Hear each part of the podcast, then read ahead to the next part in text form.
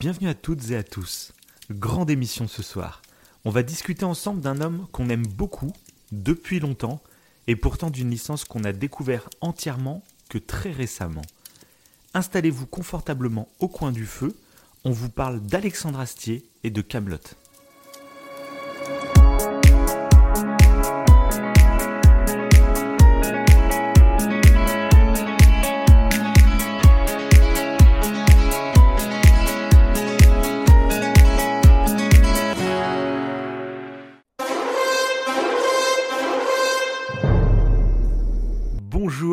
Bonsoir, je suis Davin, il est Wivo, et ce soir, une émission sensationnelle et exceptionnelle, car nous sommes en public.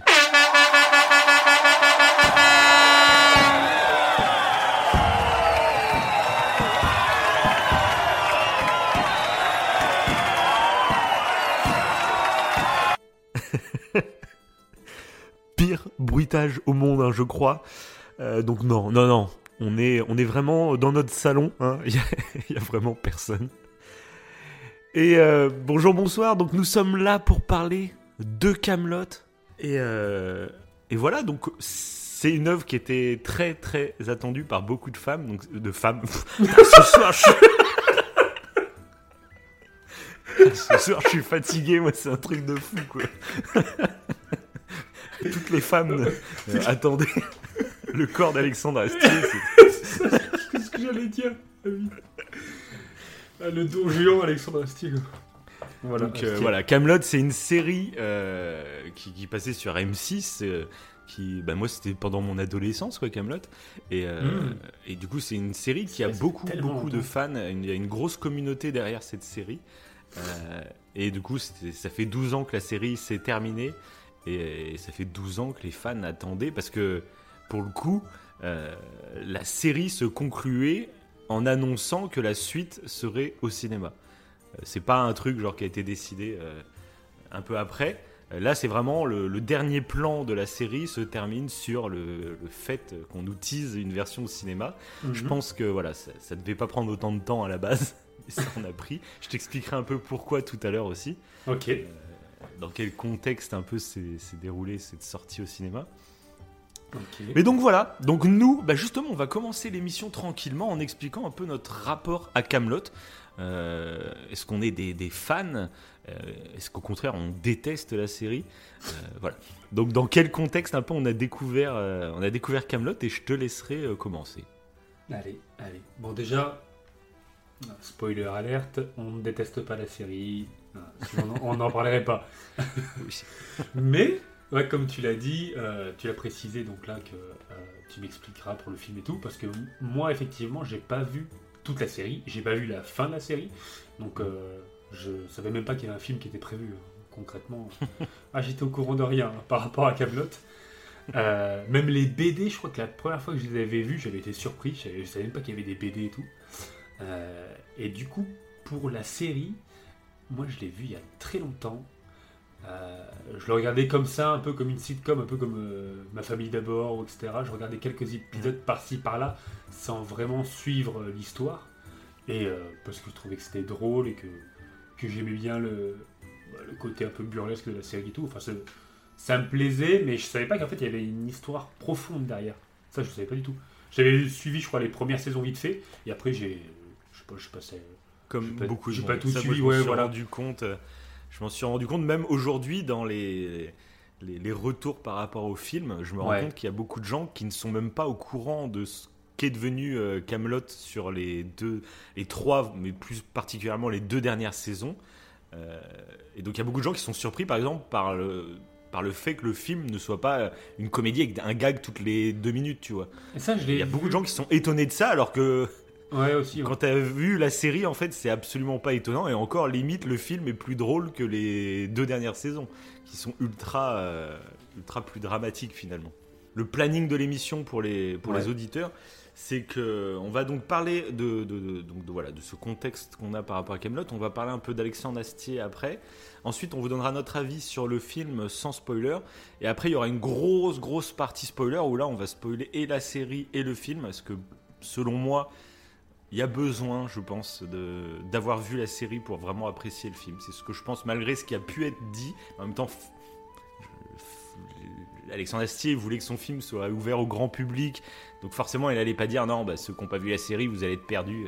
donc il allait pas dire ça forcément, mais moi, on en reviendra tout à l'heure, mais je pense que euh, tu perds Oui. quand même beaucoup quand t'as pas vu la série.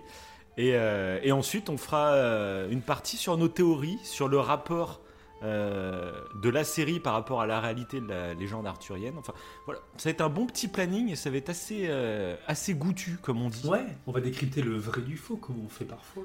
Moi, j'aime bien, j'aime bien ça. J'aime bien. c'est ça. Donc voilà, donc moi mon rapport à Camelot, en fait c'est exactement comme toi. Euh, moi c'était vraiment, mais pour moi ça marque vraiment une époque qui est totalement révolue par, par, par rapport, au- enfin aujourd'hui je trouve que c'est Ouais. Euh, c'était l'époque des, des formats courts, donc je sais qu'il y en a encore aujourd'hui, mais déjà nous on fait partie de la génération, on est beaucoup moins euh, sur la télé. Euh, moi euh, concrètement, à part les matchs de foot que je regarde encore en direct à la télé, je regarde quasiment plus de programmes. Enfin quand je dis la télé, c'est les, les chaînes de la TNT, tout ça, tu vois. Ouais. Je regarde quasiment plus, moi tout passe par Bah oui, YouTube, par les plateformes diras- de streaming, Oui, par... c'est- pareil pour moi. Clairement, Ouais, c'est ça. moi. Et du coup, je ne suis plus du tout le client de ces. Parce que tu te rappelles, ça avait commencé avec un gars, une fille à l'époque. Moi, quand j'étais plus jeune, j'étais fan d'un gars, une fille. Mhm. C'était tous les soirs, c'était Ouais, le Caméra Café. euh, Et ben justement, ouais, voilà, un gars, une fille a cartonné sur France 2 à l'époque. Et du coup, M6 a sorti sa cartouche et c'était Caméra Café qui a eu un succès de dingue aussi. hein. Donc, euh, un gars, une fille et Caméra Café, c'était vraiment les ces séries euh, en format très court qui qui, qui cartonnaient. Et euh, mais pour moi, c'est vraiment une époque. Donc je dis pas que c'est- parce que ça existe encore. Il y a nos chers voisins, il y a euh, euh, le truc sur M6 euh, Ah oui. avec Hu- Huguette et Raymond là, je sais plus comment ça s'appelle. Scène de ménage, scène de ménage. ouais. Tu vois, ça existe encore, mais quand je parle d'une époque révolue, je pense que c'est plus pour nos générations qui regardons beaucoup moins la télé et encore moins pour un programme ultra court qui va être entremêlé avec une pub entre les deux, tu vois. Euh, Ouais. Je sais pas, c'est ce format court quasiment n'existe plus pour moi euh, et pour beaucoup de notre génération, je trouve en ce moment. Euh, donc euh, voilà. Ouais, mais Et, c'est- euh, clair. Surtout qu'en plus, du coup, Kaamelott- cité, il y avait, alors Ouais. peut-être que je me trompe, mais il n'y avait pas un fil rouge aussi important que Camelot, je pense. Mais Camelot non plus, hein. Camelot non plus. Ouais, à ses débuts Ouais, ouais, bah, bah, pour les trois premières saisons, il n'y a aucun fil rouge quasiment. Et euh, Ok, ok. parce que au tout début, en fait, Camelot était censé euh, ne pas être un gros projet. Euh, C'était vraiment euh, Caméra Café s'arrêter Mhm. et Camelot prenait le relais pendant quelques semaines pendant l'été. En gros, Caméra Café s'arrêtait, tu vois, à la fin de l'année scolaire. Et alors ils avaient sûrement autre chose de prévu à la rentrée, mais pendant l'été, en gros, ils ont dit bon bah écoute, on va tester ce programme Camelot, mais qui était tellement différent parce que c'était des gens en costume, c'était la légende arthurienne, tout ça. Donc est-ce que, enfin, est-ce que ça va, enfin même je pense les dirigeants d'M6 avaient de gros doutes sur le fait que ça fonctionne, sauf que ça a cartonné en fait dès le départ. Euh, et euh, ce qui a fait que c'est devenu, on va dire, une série euh, beaucoup plus importante, parce que c'était c'est par 100 épisodes à chaque fois, chaque saison. Ouais. Mais sur des petits formats comme ça, les trois premières saisons, c'est vraiment, il y a, y a un mini fil rouge, mais c'est vraiment rien du tout. hein, le fil Ouais, rouge. Oui, c'est comme trois la caméra saisons. café à la salle des ménages. Quoi. Voilà, c'est est ça. Donc je reviendrai plus dans la partie spoil de l'émission, je reviendrai sur l'histoire justement des saisons pour que tu comprennes à quel point le fil rouge des trois premières saisons est quasiment inexistant. Mais c'est ce qui fait aussi toute la force de Camelot. je reviendrai plus tard là-dessus, mais c'est vraiment le fait que ces saisons sans fil rouge. Tu sais, moi j'ai souvent du mal avec ces, euh, bah, les séries où il y a des épisodes filaires. C'est un épisode qui finalement ne, ne fait pas avancer l'intrigue. Ouais. Donc, on pourrait se dire que là, euh, trois saisons entières avec que des épisodes filaires, finalement, qui- il n'y a pas de fil rouge, il n'y a pas. Voilà. Bah, au final, ça sert à installer des personnages, à installer euh, un contexte qui, du coup, va servir par la suite, en fait. C'est ça qui est assez, euh, assez fort, en fait, dans la série. J'aurais du mal à conseiller, par exemple, de regarder que les deux dernières saisons plus dramatiques, même si toi, je sais, c'est ce qui te plairait le plus. Mhm. Mais j'aurais du mal à te les conseiller que ces deux-là, parce que parce comme tu n'auras pas tout La le magie- contexte La avant. magie, ouais, ouais. la magie ne serait pas là. Voilà. C'est ça. Mais bon, je reviendrai plus en détail tout à l'heure, donc c'est pour ça restez jusqu'à la partie full spoil, parce que là, ça va, euh, voilà, il y aura tout le débrief. Ça va être fou, ça va vraiment être dingue. Euh, restez. Donc voilà, donc c'est un peu le contexte. Donc euh, moi c'était vraiment donc Camelot, c'était vraiment la série que je regardais avant et jusqu'à très peu de temps finalement. Pour moi, c'était ça Camelot et comme beaucoup de monde, je m'en rends vraiment compte, c'est que Camelot c'est ce format court très marrant. Pendant longtemps, ça Camelot dans ma tête, c'était ça, c'était des petites pastilles, c'était une série à la un gars une fille à la caméra café Ouais. et c'est resté là-dedans. euh, et moi. je pense que pour beaucoup encore, c'est le cas. Et euh, mais par contre, je savais que la série avait un gros noyau dur de fans, Mhm. et je savais que la série était réputée pour le côté dramatique que ça finissait par prendre. Et donc, ça fait longtemps, moi, que je me dis qu'il faudrait que je me la fasse en entier. Euh, mais je j'avais jamais pris le temps. Et puis là, bon, bah forcément, avec la sortie du film, je pense que c'était le moment idéal. Donc moi, voilà, ça fait euh, un mois. Euh, ah bah je ne vis qu'à travers Camelot depuis un mois. je me suis coupé de toute autre œuvre culturelle. Quasiment, en plus c'est vrai quoi. Euh, C'était mon, mon petit truc. euh, ouais, ça fait un mois. J'aurais dû noter, je sais même plus quel jour j'ai commencé exactement. Euh, mais du coup, je me suis tout retapé. C'était un peu pour ça qu'on voulait faire l'émission. C'est avoir deux avis un peu différents. De bah toi, du coup, t'as que tes souvenirs de quand t'étais plus jeune Mhm. de Camelot et t'as été voir le film comme ça Voilà. pour avoir un avis sans quelqu'un qui connaît finalement la série. Alors que Oui, moi, voilà. du coup, j'ai regardé toute la série euh, bah, pour, euh, pour aller voir le film en ayant déjà ce background. Euh, donc voilà, ça, ça peut être assez intéressant d'avoir deux avis différents là-dessus. Et, euh, et donc voilà, moi j'étais très surpris de découvrir. Et maintenant, même Camelot, je le vois plus du tout de la façon où je la voyais il y a un mois. C'est ça qui est assez fort. C'est pour moi, Camelot, c'est plus du tout ce que j'imaginais il y a encore un mois. Euh, voilà. Et c'est, je pense, en partie pour ça qu'il y a une communauté de fans. Parce que j'ai remarqué, euh, toutes les licences qui ont une gros, un gros noyau dur de fans, c'est un peu comme Star Wars. Euh, Star Wars, tu peux le prendre comme des gros films à gros budget, euh, des triple A, euh, grand public, tout ça. Mais derrière, il y a une profondeur. Et c'est ce qui fait que ça crée ce groupe, cette communauté de fans, c'est que euh, si tu décides de- d'approfondir le sujet dans Star Wars, et ben, la saga va, va t'offrir de quoi euh, aller voir plus loin que juste les films au cinéma. Il y a tout un univers derrière, il y a une profondeur vraiment dingue, et il y a des sujets ultra profonds qui sont traités. euh, on en a déjà parlé, toi, il y a de la philosophie, il y a de la politique, il y a vraiment des trucs très très forts. Et j'ai l'impression que voilà, Camelot fait partie de ces œuvres, et c'est pour ça qu'il y a une communauté très forte derrière, c'est que bah, il y a plusieurs degrés de lecture, on va dire. Euh, et du coup, j'ai finalement j'ai découvert Alexandre Astier euh, assez récemment grâce à son exoconférence euh, que je conseille vraiment à tout le monde. Je l'ai vraiment Ouais. découvert. Super sketch. J'adore. C'est un spectacle, c'est même pas un sketch. hein, Ouais, c'est un oui. spectacle un- entier. Ouais, tout à fait, ouais. Ouais, c'est même pas un sketch, mais c'est oh, drôle et, et culturel. C'est génial. C'est génial ce qu'il a fait.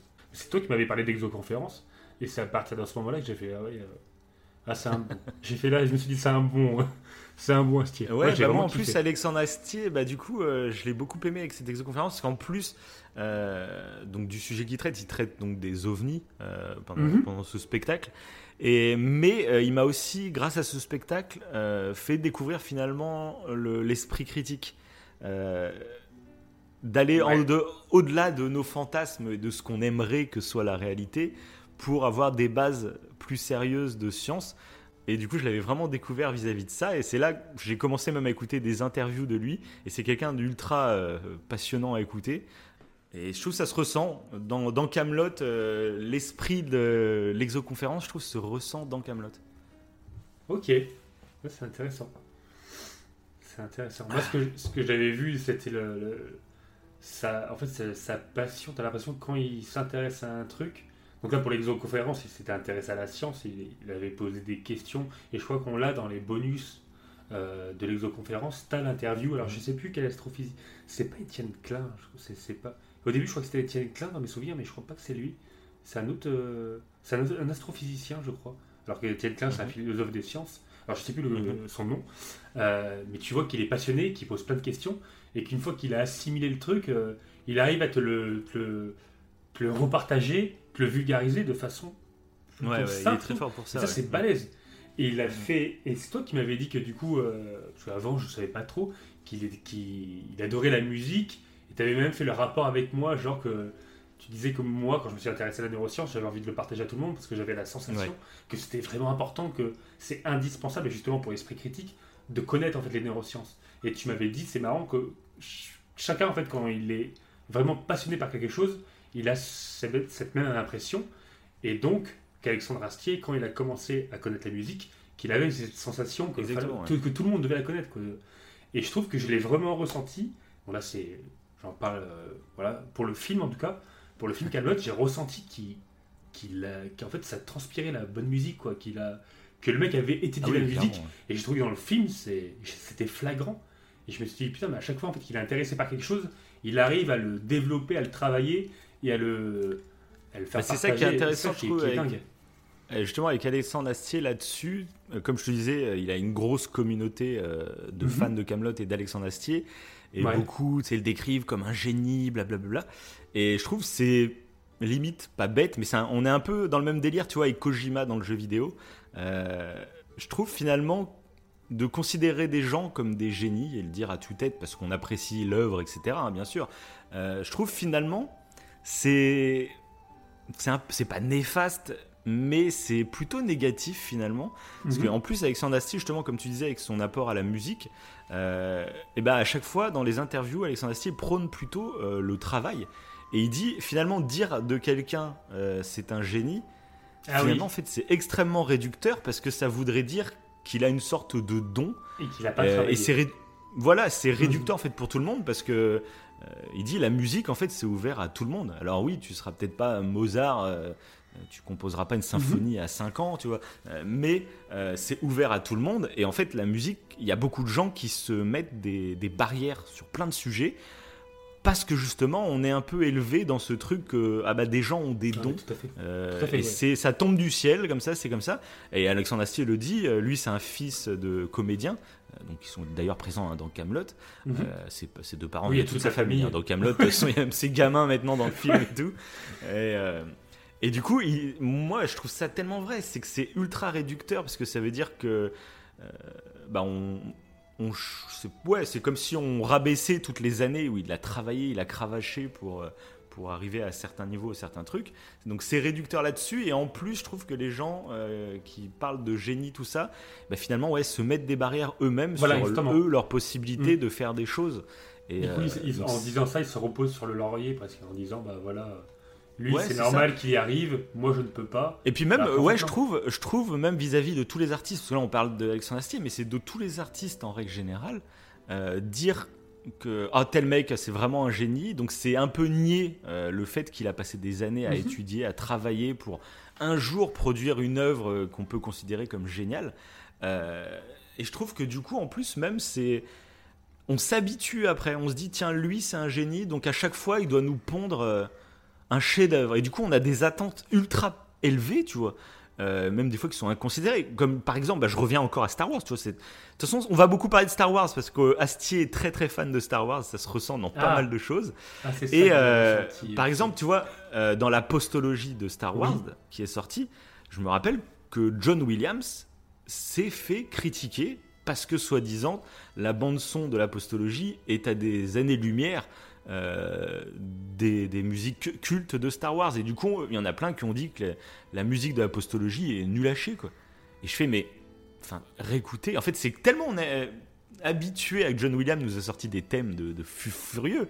Et ben en fait, euh, on s'attend tellement à un truc totalement épique et qui devienne historique en une écoute qu'on voilà, on ne fait même plus attention et ça devient normal. En fait, le, génie devient normal. Mm. Et du coup, si c'est un peu en dessous, et eh ben ça devient presque nul. Toi, de toute façon, on est dans une société très binaire. Hein. C'est, soit c'est de la merde, soit c'est génial. Il n'y a plus d'entre deux.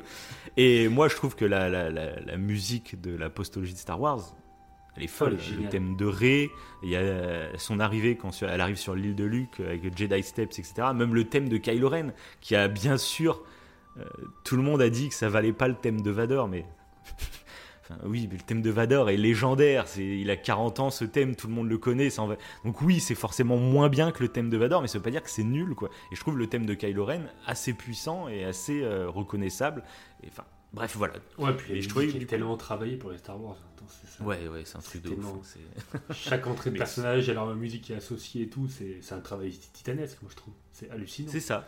Mais de toute façon, et tous ces grands artistes, et puis les limiter à juste dire que c'est des génies, finalement, bah, c'est un peu renier sur le travail qu'il y a derrière. C'est Mhm. vraiment. euh, Surtout que, ouais, mais tout à fait. C'est vrai, c'est vrai ce que tu dis, mais en plus, Astier, on pourrait dire plutôt que c'est quelqu'un de curieux, je trouve.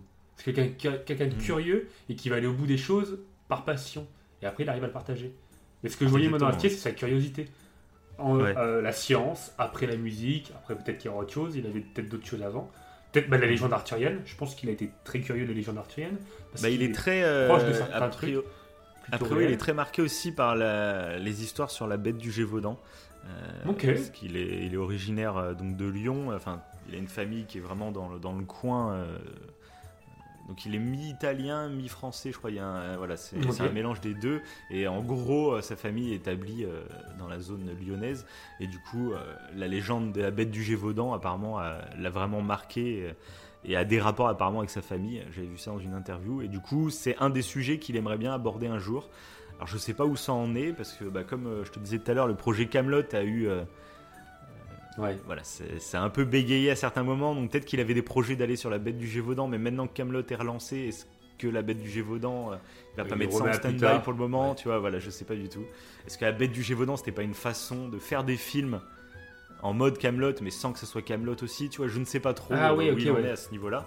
Euh, Tu sais, de faire des films un peu d'époque comme ça, c'était peut-être son délire à la base et il se rattache, tu vois, à des, Mhm. euh, des légendes assez euh, populaires, on va dire, pour pouvoir les sortir.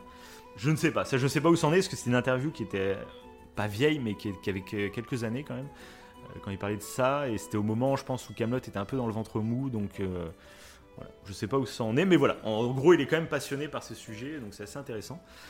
Et, euh, et donc du coup voilà pour en revenir à, à notre truc donc après cette exoconférence euh, même tous les deux de façon je peux le dire c'est qu'on a on a vraiment découvert le personnage qui est lui-même Mhm. du coup par sa passion nous a fait découvrir bah, Étienne Klein t'en parlais c'est Étienne Klein pour moi son émission euh, sur Ah France oui, Culture c'est juste indispensable quasiment je crois c'est parce qu'Étienne Klein je trouve c'est le mec qui c'est un vulgarisateur finalement hors pair aussi.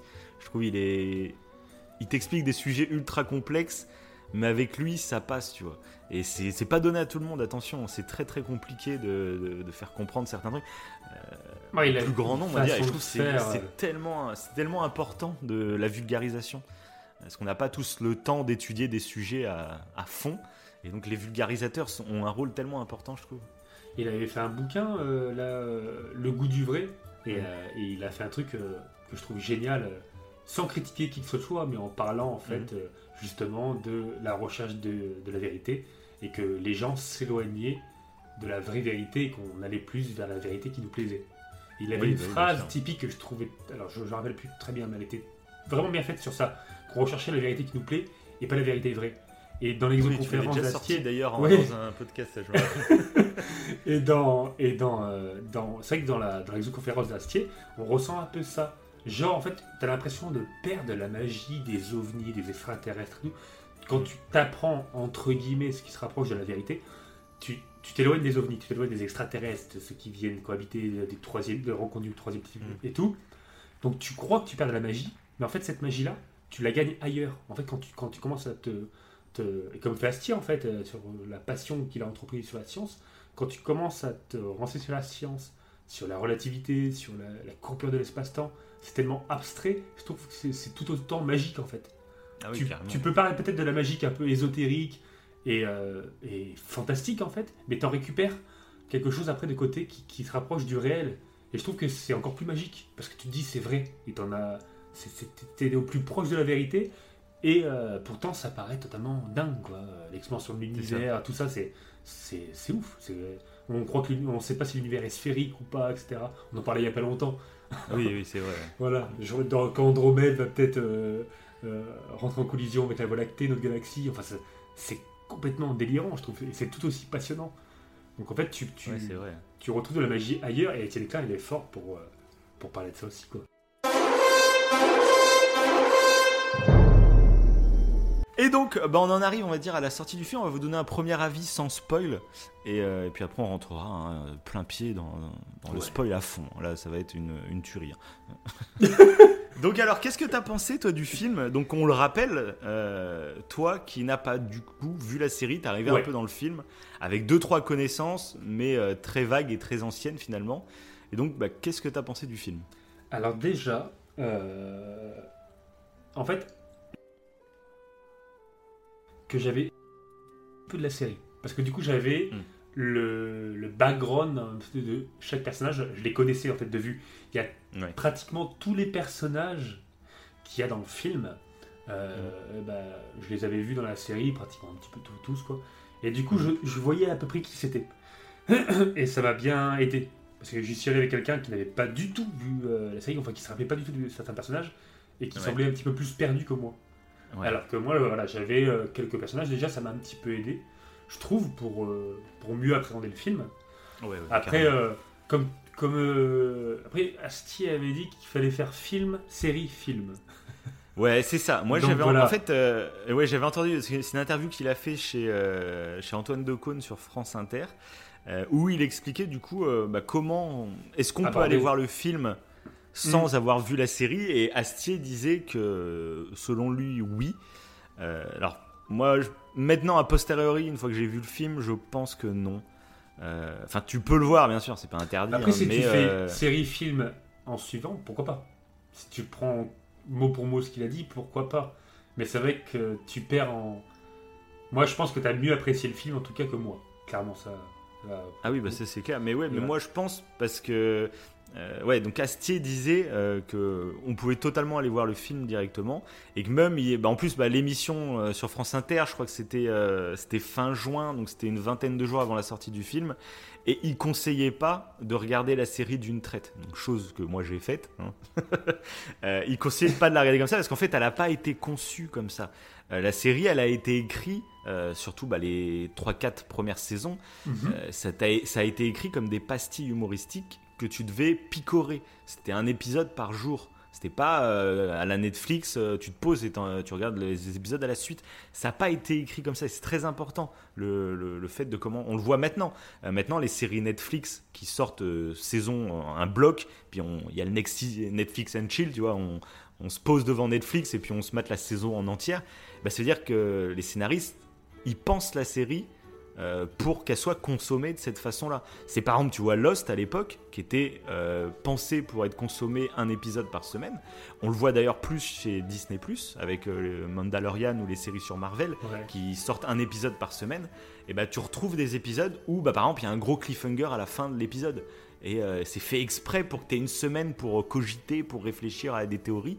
Chose que sur Netflix, finalement, leurs séries, euh, souvent, c'est pas le cas en fait. Euh, Il y a plus un gros cliffhanger en fin de saison pour te, te faire revenir à la saison Mhm. d'après, mais entre chaque épisode, finalement, il y a pas, euh, c'est pas écrit de la même façon. Et Camelot, c'est exactement ça. Euh, et du coup, il- c'est pour ça qu'il conseillait d'aller voir le film en premier. Et si tu kiffes le film, bah après là, tu te fais tranquillement la série. Et, et tu revois le film une fois que tu as vu la série et tu, tu découvriras des trucs du film que, te- que tu n'as pas vu la première fois. Ouais. Euh, le souci, donc moi, bon, de toute façon, lui, il doit vendre son film. hein, euh, clairement, il va pas dire non. Si vous n'avez pas vu la série, ne venez pas au cinéma voir mon film. aussi. vous pigerez rien.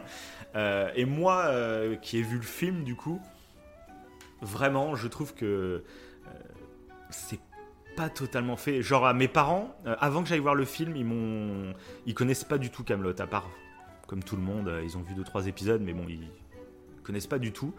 Mais euh, comme il y a eu pas mal de pubs autour du film, ben, ça les tentait en fait d'aller voir le film. D'accord. Et, euh, et avant le film, je leur ai dit oui, bah apparemment, si, si, hein, vous pouvez même euh, sans avoir vu la série et tout. Et maintenant que j'ai vu la série, et puis je connais mes parents aussi, je pense que ils, ils apprécieraient pas. Ok. en plus, voilà, c'est pas un film à gros budget comme un truc américain où, où ça, le film est entrecoupé de scènes d'action. où, Bon, de toute façon, même si tu connais pas l'univers, les scènes d'action sont impressionnantes, donc euh, bon, euh, ça passe, tu vois, c'est un bon divertissement. Là, faut se rappeler que c'est vraiment un film français. Euh, on est sur 15 millions de budget, euh, plus quelques millions en plus pour le marketing. On va dire que le budget même du film, on est sur du 15 millions. Donc ça n'a rien à voir, genre avec des films, genre des films Marvel ou je sais pas quoi, qui sont à plus de 100 millions. hein. On est dans un Mm. autre monde, un autre univers. hein. Et du coup, il faut prendre ça en, en- en cause, quoi. De toute façon, on le voit, c'est un film Ouais, qui reprend dialogue, hein. vraiment. Qui Ah bah c'est un film à, à dialogue. Tu... Le budget, on voit qu'il l'a mis euh, dans les costumes, euh, dans les décors, euh, mais voilà, les scènes d'action, t'as pas une scène d'action comme dans un blockbuster américain. voilà, c'est pas c'est pas les mêmes moyens, c'est complètement. Faut pas voir du tout le film comme ça. Et du coup, comme c'est très verbeux, comme il y a beaucoup de personnages, euh, bah, déjà si tu connais pas les personnages, Ouais, je pense, bah, ah oui. c'est peut-être Tu perds, très. tu perds un truc. Et même, c'est beaucoup d'informations du coup. hein. Voilà, exactement. Euh, Exactement, ouais. Il y a parce que du coup, choses. moi, bah, pour, je, vais, je vais donner mon avis en même temps, comme ça sera plus simple pour, euh, Ouais. pour, pour parler des trucs. Euh, moi, j'ai surkiffé.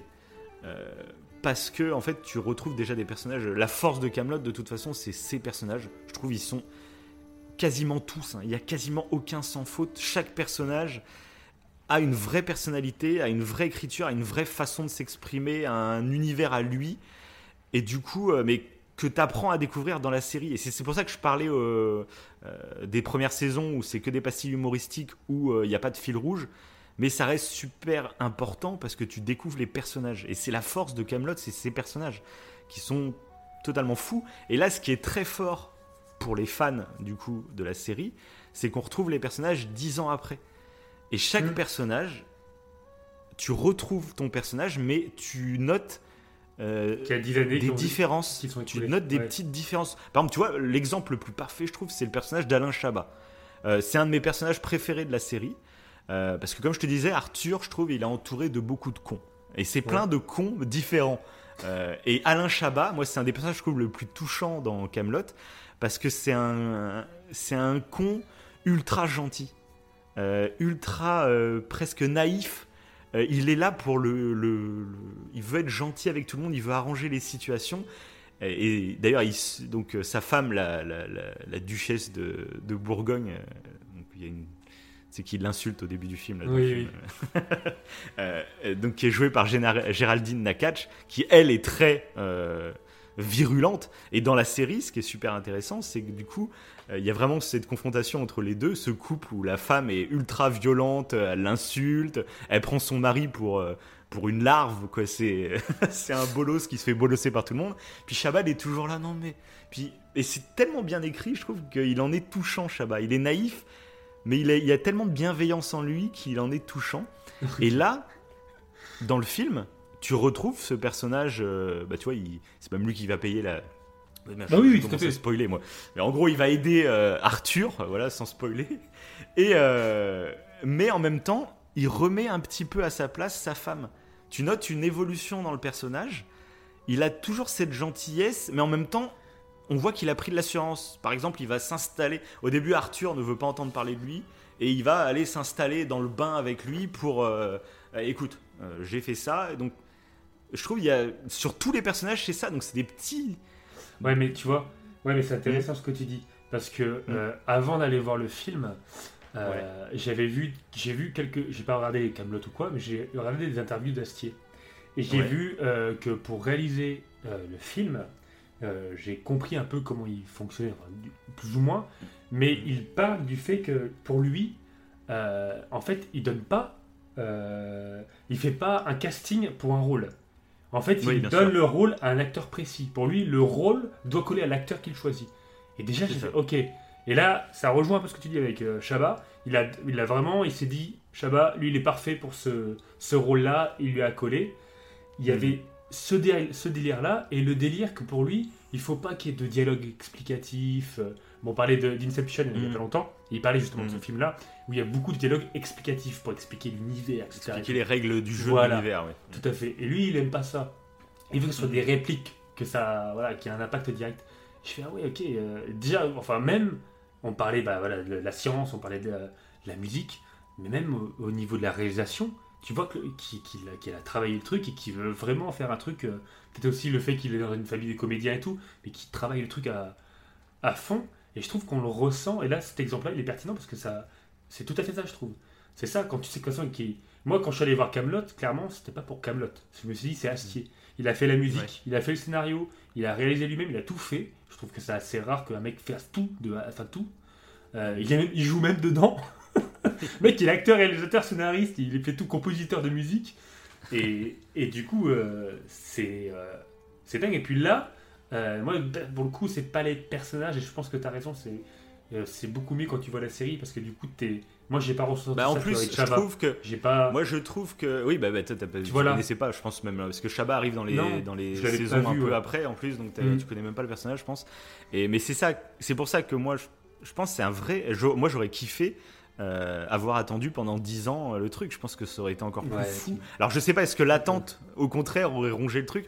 Là, moi, je dois dire que je me suis tapé la série et j'ai adoré aller voir le film euh, pour retrouver ces acteurs et voir les nuances entre les personnages. Parce que moi, du coup, c'était ultra frais dans ma tête la série et tu vois toutes les et chaque personnage ont vraiment une nuance euh, qui est super intéressante. C'est une nuance que déjà on retrouvait dans la saison 6 parce que la saison 6 se passe du coup euh, 15 ans avant les événements de Camelot et du coup bah pareil on, on voit des personnages euh, avant euh, ceux qu'on connaissait là on maintenant on les voit après tu vois enfin, D'accord, d'accord.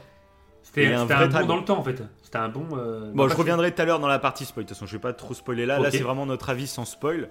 Mais en gros, voilà, moi, je trouve euh, que si, pour vraiment apprécier l'œuvre, il fallait, enfin, il faut voir la série euh, qui apporte. Enfin, c'est comme ça. T'as ce degré de lecture, tu vois la différence sur tous les personnages, et en plus, comment dire, t'as, enfin, ouais, tu, parce qu'en plus, je trouve que c'est un peu un, euh, un film pas fan service, mais euh, il se fait plaisir de nous remontrer. Genre euh, Caradoc et Perceval, c'est sûrement les personnages les plus les préférés des fans, Oui. et ils mettent du temps à venir dans le film. Caradoc Ouais, et Perceval, ils, trop. met- ils mettent très, beaucoup de temps, et puis en plus, ils apparaissent un peu par surprise quand ils creusent. Ah mais non, mais je suis en train de spoiler, tu vois, c'est dingue. On, on va en Pas parler de en, spoil. en partie Mais spoil. bref, voilà, tu vois, ils arrivent assez tard finalement dans le film, et puis quand ils arrivent, c'est, tu sens qu'ils jouent avec l'attente des, su- des, des spectateurs. Oui, parce que moi, je les attendais, euh, je, je les attendais, moi. En Oui, tant bah que. c'est sûrement les, les stars Voilà. du programme quand même. Avec Arthur, c'est les plus connus, j'ai envie de dire. Mais. Et, et bref, voilà. Et un truc qui est assez intéressant en plus, c'est que bah, comme les saisons, euh, Mhm. les dernières saisons de Camelot ont un ton totalement différent de ce qu'on des premières. Et bah pareil, il y a plein de personnages en fait qui ont vachement évolué.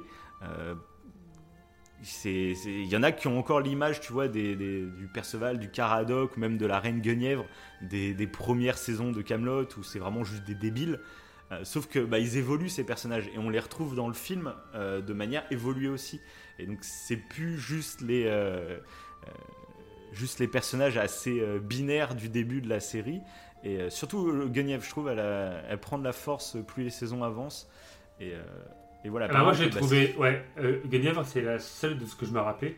Euh, Ouais. j'ai- spoilé. hein, si- non, on en parlera après. on en parlera après. Je vais dire Ouais, un ouais, truc, ouais, euh, on- on en parlera après. On conclut, attends, sur le sans spoil, puis Oui, après on rentre dans le spoil C'est vrai on- que c'est chiant de Là, là, on se retient, on Voilà. se retient. C'est ça. Donc globalement, moi j'ai trouvé, euh, pour faire court et simple, euh, moi j'ai adoré. Euh, vraiment, j'ai surkiffé euh, chaque ligne de dialogue, chaque personnage dès que je le revoyais, j'ai adoré. Après, c'est un vrai film. Faut pas oublier que c'est un premier film d'une trilogie. Donc je trouve qu'on est vachement dans la présentation ou les retrouvailles. Ça va dépendre des gens. Euh, ceux qui connaissent pas l'univers, bah, ça va être un peu la présentation de l'univers et des personnages. Pour, pour les fans et pour ceux qui ont vu la série, c'est vraiment les retrouver. Et on installe un univers finalement. Et, et moi, ce que je pensais être l'histoire de la trilogie entière, finalement, je me rends compte que euh, c'était pas du tout ce que je pensais, que ça va aller plus loin finalement que ce que je pensais. Ok. Et, euh, et donc ça, on y reviendra en partie spoil. Euh, j'ai adoré donc euh, les dialogues, j'ai adoré. J'ai adoré retrouver les personnages qui sont tous cohérents. Et j'ai adoré la musique. Je me suis fait la bande son aujourd'hui, mais après je me la suis fait qu'une fois. Là, j'ai pas, je l'ai pas assez en tête pour savoir s'il y a des thèmes qui vont rester vraiment mémorables ou quoi. On voit qu'il s'est vachement inspiré de John Williams, hein, très clairement. euh, Ah, il y a d'accord. même des, J'avais il y l'impression a du Star Wars, très clairement, il y a, il y, a, il y a du Star Wars. Mais de toute façon, Astier est un grand fan de Star Wars. Et d'ailleurs, dans Camelot, pour lui, c'est un peu son Star Wars, c'est l'Excalibur. C'est le retour des choses, que Star Wars a été inspiré des légendes arthuriennes, hein, les chevaliers de Jedi, c'est les chevaliers de la table ronde, euh, le sabre laser, bah, c'est une référence aussi à Excalibur. Donc là, limite, Astier fait l'autre chemin, euh, il fait des liens comme ça. Et il y a d'ailleurs un épisode de la série qui est, qui est assez ouf, où euh, Caradoc, euh, Perceval et Arthur euh, sont en quête. euh, ils font des missions, tu vois, pour trouver des trésors, etc. Et ils trouvent une, une sorte de, de, de, de portail temporel, spatio-temporel. Et euh, Perceval y va. Et une fois qu'il est à l'intérieur, en fait, il peut communiquer avec Arthur et, et Caradoc. Je vu, et il leur dit-. Ah oui, tu l'as vu Ça me Il parle. dit bah ouais, je suis dans un désert, euh, il y a deux soleils. euh, oh bah tiens, j'ai trouvé un, un objet bizarre, je vous le ramène. Et puis quand il le ramène, tu te rends compte que c'est le sabre de Luke Skywalker. et puis t'as, t'as, t'as Geneviève après dans le lit en train de toucher l'objet, et puis d'un coup t'as le sabre laser qui s'active. Puis Ah t'as oui. Arthur il le prend et il fait euh, ouais, c'est bizarre.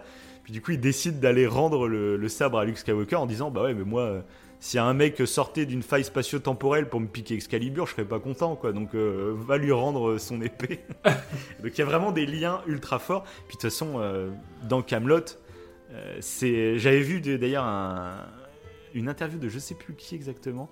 Euh, qui faisait le lien justement entre Star Wars et Camelot, qui expliquait que par exemple euh, Star Wars est vraiment reconnu pour, euh, pour utiliser une technique de narration qui est, qui est utilisée dans plein d'autres œuvres, la- le voyage du héros, et que Camelot reprenait un peu ces, ces détails-là. Et j'ai même vu que Astier avait participé à, à, à des conférences de, de- de- d'un mec qui avait travaillé justement sur tes thèses. Enfin, il y a tout un truc là-dessus qui est vraiment lié en fait dans la narration sur ça, sur des voies différentes à, à adopter. Enfin, c'est dans Camelot, on retrouve beaucoup de codes qu'il y a dans Star Wars et Astier s'en cache pas du tout. Et puis là, avec la musique, euh, très clairement, euh, voilà. Puis même dans ce qui se passe dans le film, voilà, Excalibur, c'est de plus en plus un sabre laser.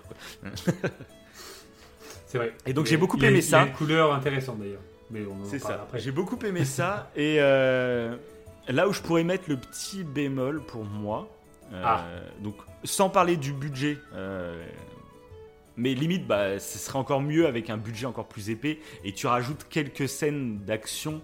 euh, pour aérer un peu le tout, je pense. Mais après, c'est une question de budget aussi. Là, j'ai kiffé du coup euh, qu'il utilise l'argent, en gros, pour aérer au niveau de la de l'espace parce que dans la série par exemple on n'avait jamais vu Camelot là c'est la première fois on va au ciné on découvre Camelot on voit le château de Camelot Mhm. quand t'as vu la série ouais, Ouais. mais quand t'as vu la série et t'en entends parler à chaque fois et là tu le vois pour de vrai Euh, pareil il y a des, des- enfin tu vois beaucoup plus de décors en fait que dans la série et t'as l'impression du coup que là tu te rends compte que t'es au cinéma c'est ce que j'ai adoré aussi dans la série c'est que ça commence vraiment sur une série à petit budget un petit format la caméra café avec euh, que du champ contre champ euh, dans une Mhm. pièce et plus la série augmente, plus euh, il y a des moyens, il y a de la mise en scène qui s'entretient. Et je trouve que c'est très progressif. Et euh, il y a vraiment un gap qui est passé entre les, les deux dernières saisons, euh, qui déjà amenaient quelque chose, je trouve, en termes de réalisation. Et là, bah, avec le cinéma, tu vois encore la différence. Et donc c'est plaisant parce que tu connais un univers, et là, avec l'apport du cinéma, et ben ça le décloisonne encore plus. Tu découvres plein de décors et, euh, et voilà. Bon, ça j'ai vraiment adoré là-dessus. Mais par contre, bah, comme tu disais, Astier fait beaucoup de choses. Il est acteur, il écrit les textes, il compose la musique. Et euh, autant sur les textes, je trouve c'est une masterclass. Sur la musique, on n'est pas au niveau d'un John Williams, etc. Mais on est largement au-dessus de ce qui se fait habituellement, clairement. Euh, après, justement, j'attends de voir euh, la bande son. Est-ce qu'il y a des titres qui vont vraiment rester euh, gravés? Je sais pas. La première écoute, j'aime beaucoup, mais après, c'est pas non plus John Williams avec des thèmes de, de malades mentaux. Mais c'est normal en même temps, John Williams, c'est John Williams, quoi. Et euh, mais par contre, là où j'aurais un petit bémol, et peut-être un peu comme pour George Lucas, finalement, tu vois, le rapport à Star Wars, c'est qu'en termes de réalisation pure, euh, je trouve il n'y a pas de il n'y a pas de folie, euh, il n'y a pas de choses vraiment marquantes en termes de réel. C'est assez, pas basique, mais on va dire que c'est très convenu. Euh, voilà, donc ça fait le job. Mais limite, en fait, s'il continuait à écrire, à composer, à jouer, etc., à faire la direction d'arti- d'a- d'acteurs, tout ça, mais que la réalisation, comme George Lucas, hein, George Lucas, il a réalisé le premier Star Wars, et après l'Empire contre-attaque et le Retour du Jedi, c'est d'autres réalisateurs qui l'ont fait. Et du coup, il y a une, il y a un rythme peut-être un peu plus Ah, évident, il y a des mouvements de caméra euh, un peu plus intéressants, tu vois. Déléguer cette responsabilité à, à quelqu'un d'autre. ouais. Ouais, C'est le- ça. Ouais. Au lieu de tout gérer soi-même, après, c'est pas nul, hein, faut pas. euh, voilà, mais je trouve que c'est peut-être le point. Comme en plus le budget, euh, bah, c'est pas le budget d'un film américain. euh, peut-être avoir des idées de mise en scène pour certains trucs pourrait être intéressant. Voilà, c'est le seul reproche peut-être que je pourrais faire. Je citerai plus en partie spoil surtout une scène que je trouve dommage qu'il n'y ait pas eu une réalisation un peu plus poussée. Ok. Voilà, bref. Voilà, donc c'est le petit truc, mais sinon, globalement, moi, j'ai vraiment adoré. Ok. Bah après, euh, moi, pour, pour conclure aussi là-dessus, euh, ce qui, je rejoins de toute façon ce que tu disais. Je pense qu'en plus, Astier en parlait, il dit qu'une comédie, euh, c'est pas juste pour rigoler. Euh, pour lui, une comédie, voilà, il y a, il y a du drame, il y a la dramaturgie. Une Mm. comédie, ça se résume pas qu'à rire. Il y a de l'histoire, voilà, enfin, il y a de la tristesse, il y a de tout. Pour lui, c'est comme ça, et d'ailleurs, ça le saoule qu'on qu'on catégorie une comédie juste euh, bah, pour, euh, que, voilà, juste pour rire, etc. Et, euh, et c'est vrai que quand euh, tu n'as pas vu toute la série, je pense que la touche dramatique ou la, la touche d'émotion que tu peux avoir avec certains personnages, encore une fois, je prends l'exemple de Shabba, euh, tu l'as pas, et tu t'attends, moi quand j'y suis allé, je m'attendais surtout à rire. Euh, mais comme beaucoup. Je suis rentré dans, le, dans, le, dans le piège de la comédie. Ouais, parce que je me rappelais pas des autres personnages et parce que moi je voulais, euh, ouais, je voulais Caradoc et Perceval et, et c'est vrai que quand je les ai vus avec leur, euh, leur truc, on en parlera après, j'ai ri, mais sinon on reste, j'ai pas forcément ri, il n'y a pas forcément eu d'action comme tu le dis, il n'y a pas forcément eu trop de suspense parce que tu suis juste des dialogues et tout, donc il y avait une certaine longueur euh, que j'ai eue. Ouais, Parce et puis en que plus, je pense que j'ai Comme voilà, toi, tu étais moins attaché au personnage. Mhm. euh, moi, en fait, à plein de moments, euh, voilà, dès qu'un personnage apparaissait, j'étais là, C'est- Ouais, voilà, il y une bouffée de, oh, c'est kiffant, c'est kiffant de découvrir qu'est-ce qu'il est devenu, qu'est-ce qu'il fait. Alors que moi je Euh, et je connaissais même pas. Voilà, c'est ça. Et c'est pour ça, c'est exactement ce que je disais, de Mhm. quand tu connais pas l'univers. Euh, Bah déjà, t'as pas la grille de lecture euh, de voir qu'ils ont changé, vu que tu les connaissais pas avant. Donc il y a pas ce petit kiff. Et même, moi, c'est vrai que c'est un peu bah, comme dans Star Wars, comme quand Han Solo arrive, quand Luke arrive, quand t'es fan de la saga, bah ça te fait un truc, quoi. ouais, ouais. Émotionnellement, c'est fort, quoi. Et, et c'est là, moi, je l'ai ressenti à plein de moments, en fait. euh, Et, ce qui- et ça rythme tout le long, parce que, comme je disais, c'est vraiment le premier film d'une trilogie. Et on est vraiment. Arthur revient au pays. Et, et en, en plus, même, c'est plus limite un road movie parce qu'il démarre du, du- du sud de la France et il remonte toute la France pour arriver euh, en Grande-Bretagne. Et sur le chemin, bah, en plus, c'est ça qui est fort, je trouve. C'est que, bah, par exemple, il, arrive en, en Aquitaine. Si Ouais. tu connais la série, bah, tu sais c'est qui le duc d'Aquitaine, donc Chabat, tu sais la duchesse d'Aquitaine, et tu sais qu'il va remonter comme ça, et donc tu sais à peu près les personnages qu'il va croiser dans l'ordre. Et donc à chaque fois, Ah tu ouais. dis allez, allez, Ah allez, ouais, ça va être cool de découvrir. Bah oui, Ouais, c'est ouais. ça. Donc, euh, donc Ouais, c'est pour ça, mais génial. ça y joue, ça y joue forcément. Ouais. Mais Ouais, moi, en bah, fait, ce qui, ça. ce qui a clairement rattrapé euh, le film pour mon, pour mon appréciation, tout, tout bêtement, c'est la musique. Je crois que, si je me trompe pas, il est contrebassiste. donc toi vraiment, euh, ouais. Ah, moi, la musique, il y a eu Elle t'a transporté scènes. à fond. Ouais. Bah, en fait, pas toutes, les- mais il y a trois scènes, j'ai eu des frissons. Hmm. D'accord, ok. Et quand je suis ressorti en fait, Moi, du moi, remarque aussi. J'ai fait, euh, ok, euh, je sens qu'il aime la musique et il a réussi à me le retranscrire. Et c'est grâce à sa musique euh, qui m'a fait kiffer le film, malgré que je n'ai pas, on va dire que je n'ai pas vu la série concrètement, c'est comme si je l'avais Ouais. pas vu. Voilà, c'était grâce à la musique. J'ai fait quand je suis ressorti de là et quand j'ai réécouté la, la BO euh, aujourd'hui, et ben il y a eu justement, euh, il y a des scènes que j'ai reconnues. Il y a une scène particulièrement que j'ai reconnue, j'en parlerai après, et j'ai eu des frissons de suite. Ok, bon, attends, j'ai envie qu'on passe en partie spoil. Moi, ça m'énerve. Tous Ouais, ces c'est Donc pour conclure, globalement, donc moi qui, euh, qui ai vu la série avant, donc c'était très frais dans ma tête, vraiment, euh, et ben en fait j'ai apprécié.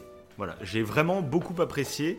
J'espère qu'il y aura des suites. euh, je le souhaite. J'espère Oui, que en le plus, film va faire assez d'entrées pour, euh, pour avoir des suites. Et, et qui sait, avec un petit peu plus de budget, ça sera encore mieux, C'est ça, c'est le premier d'une trilogie. Il faut qu'on ait un peu de Ah recul, oui, parce qu'on se dit, voilà, une ça. trilogie, il faut toujours le prendre dans son ensemble pour vraiment. euh, Ah, bien sûr. Ah bah, totalement. De toute façon, c'est ça.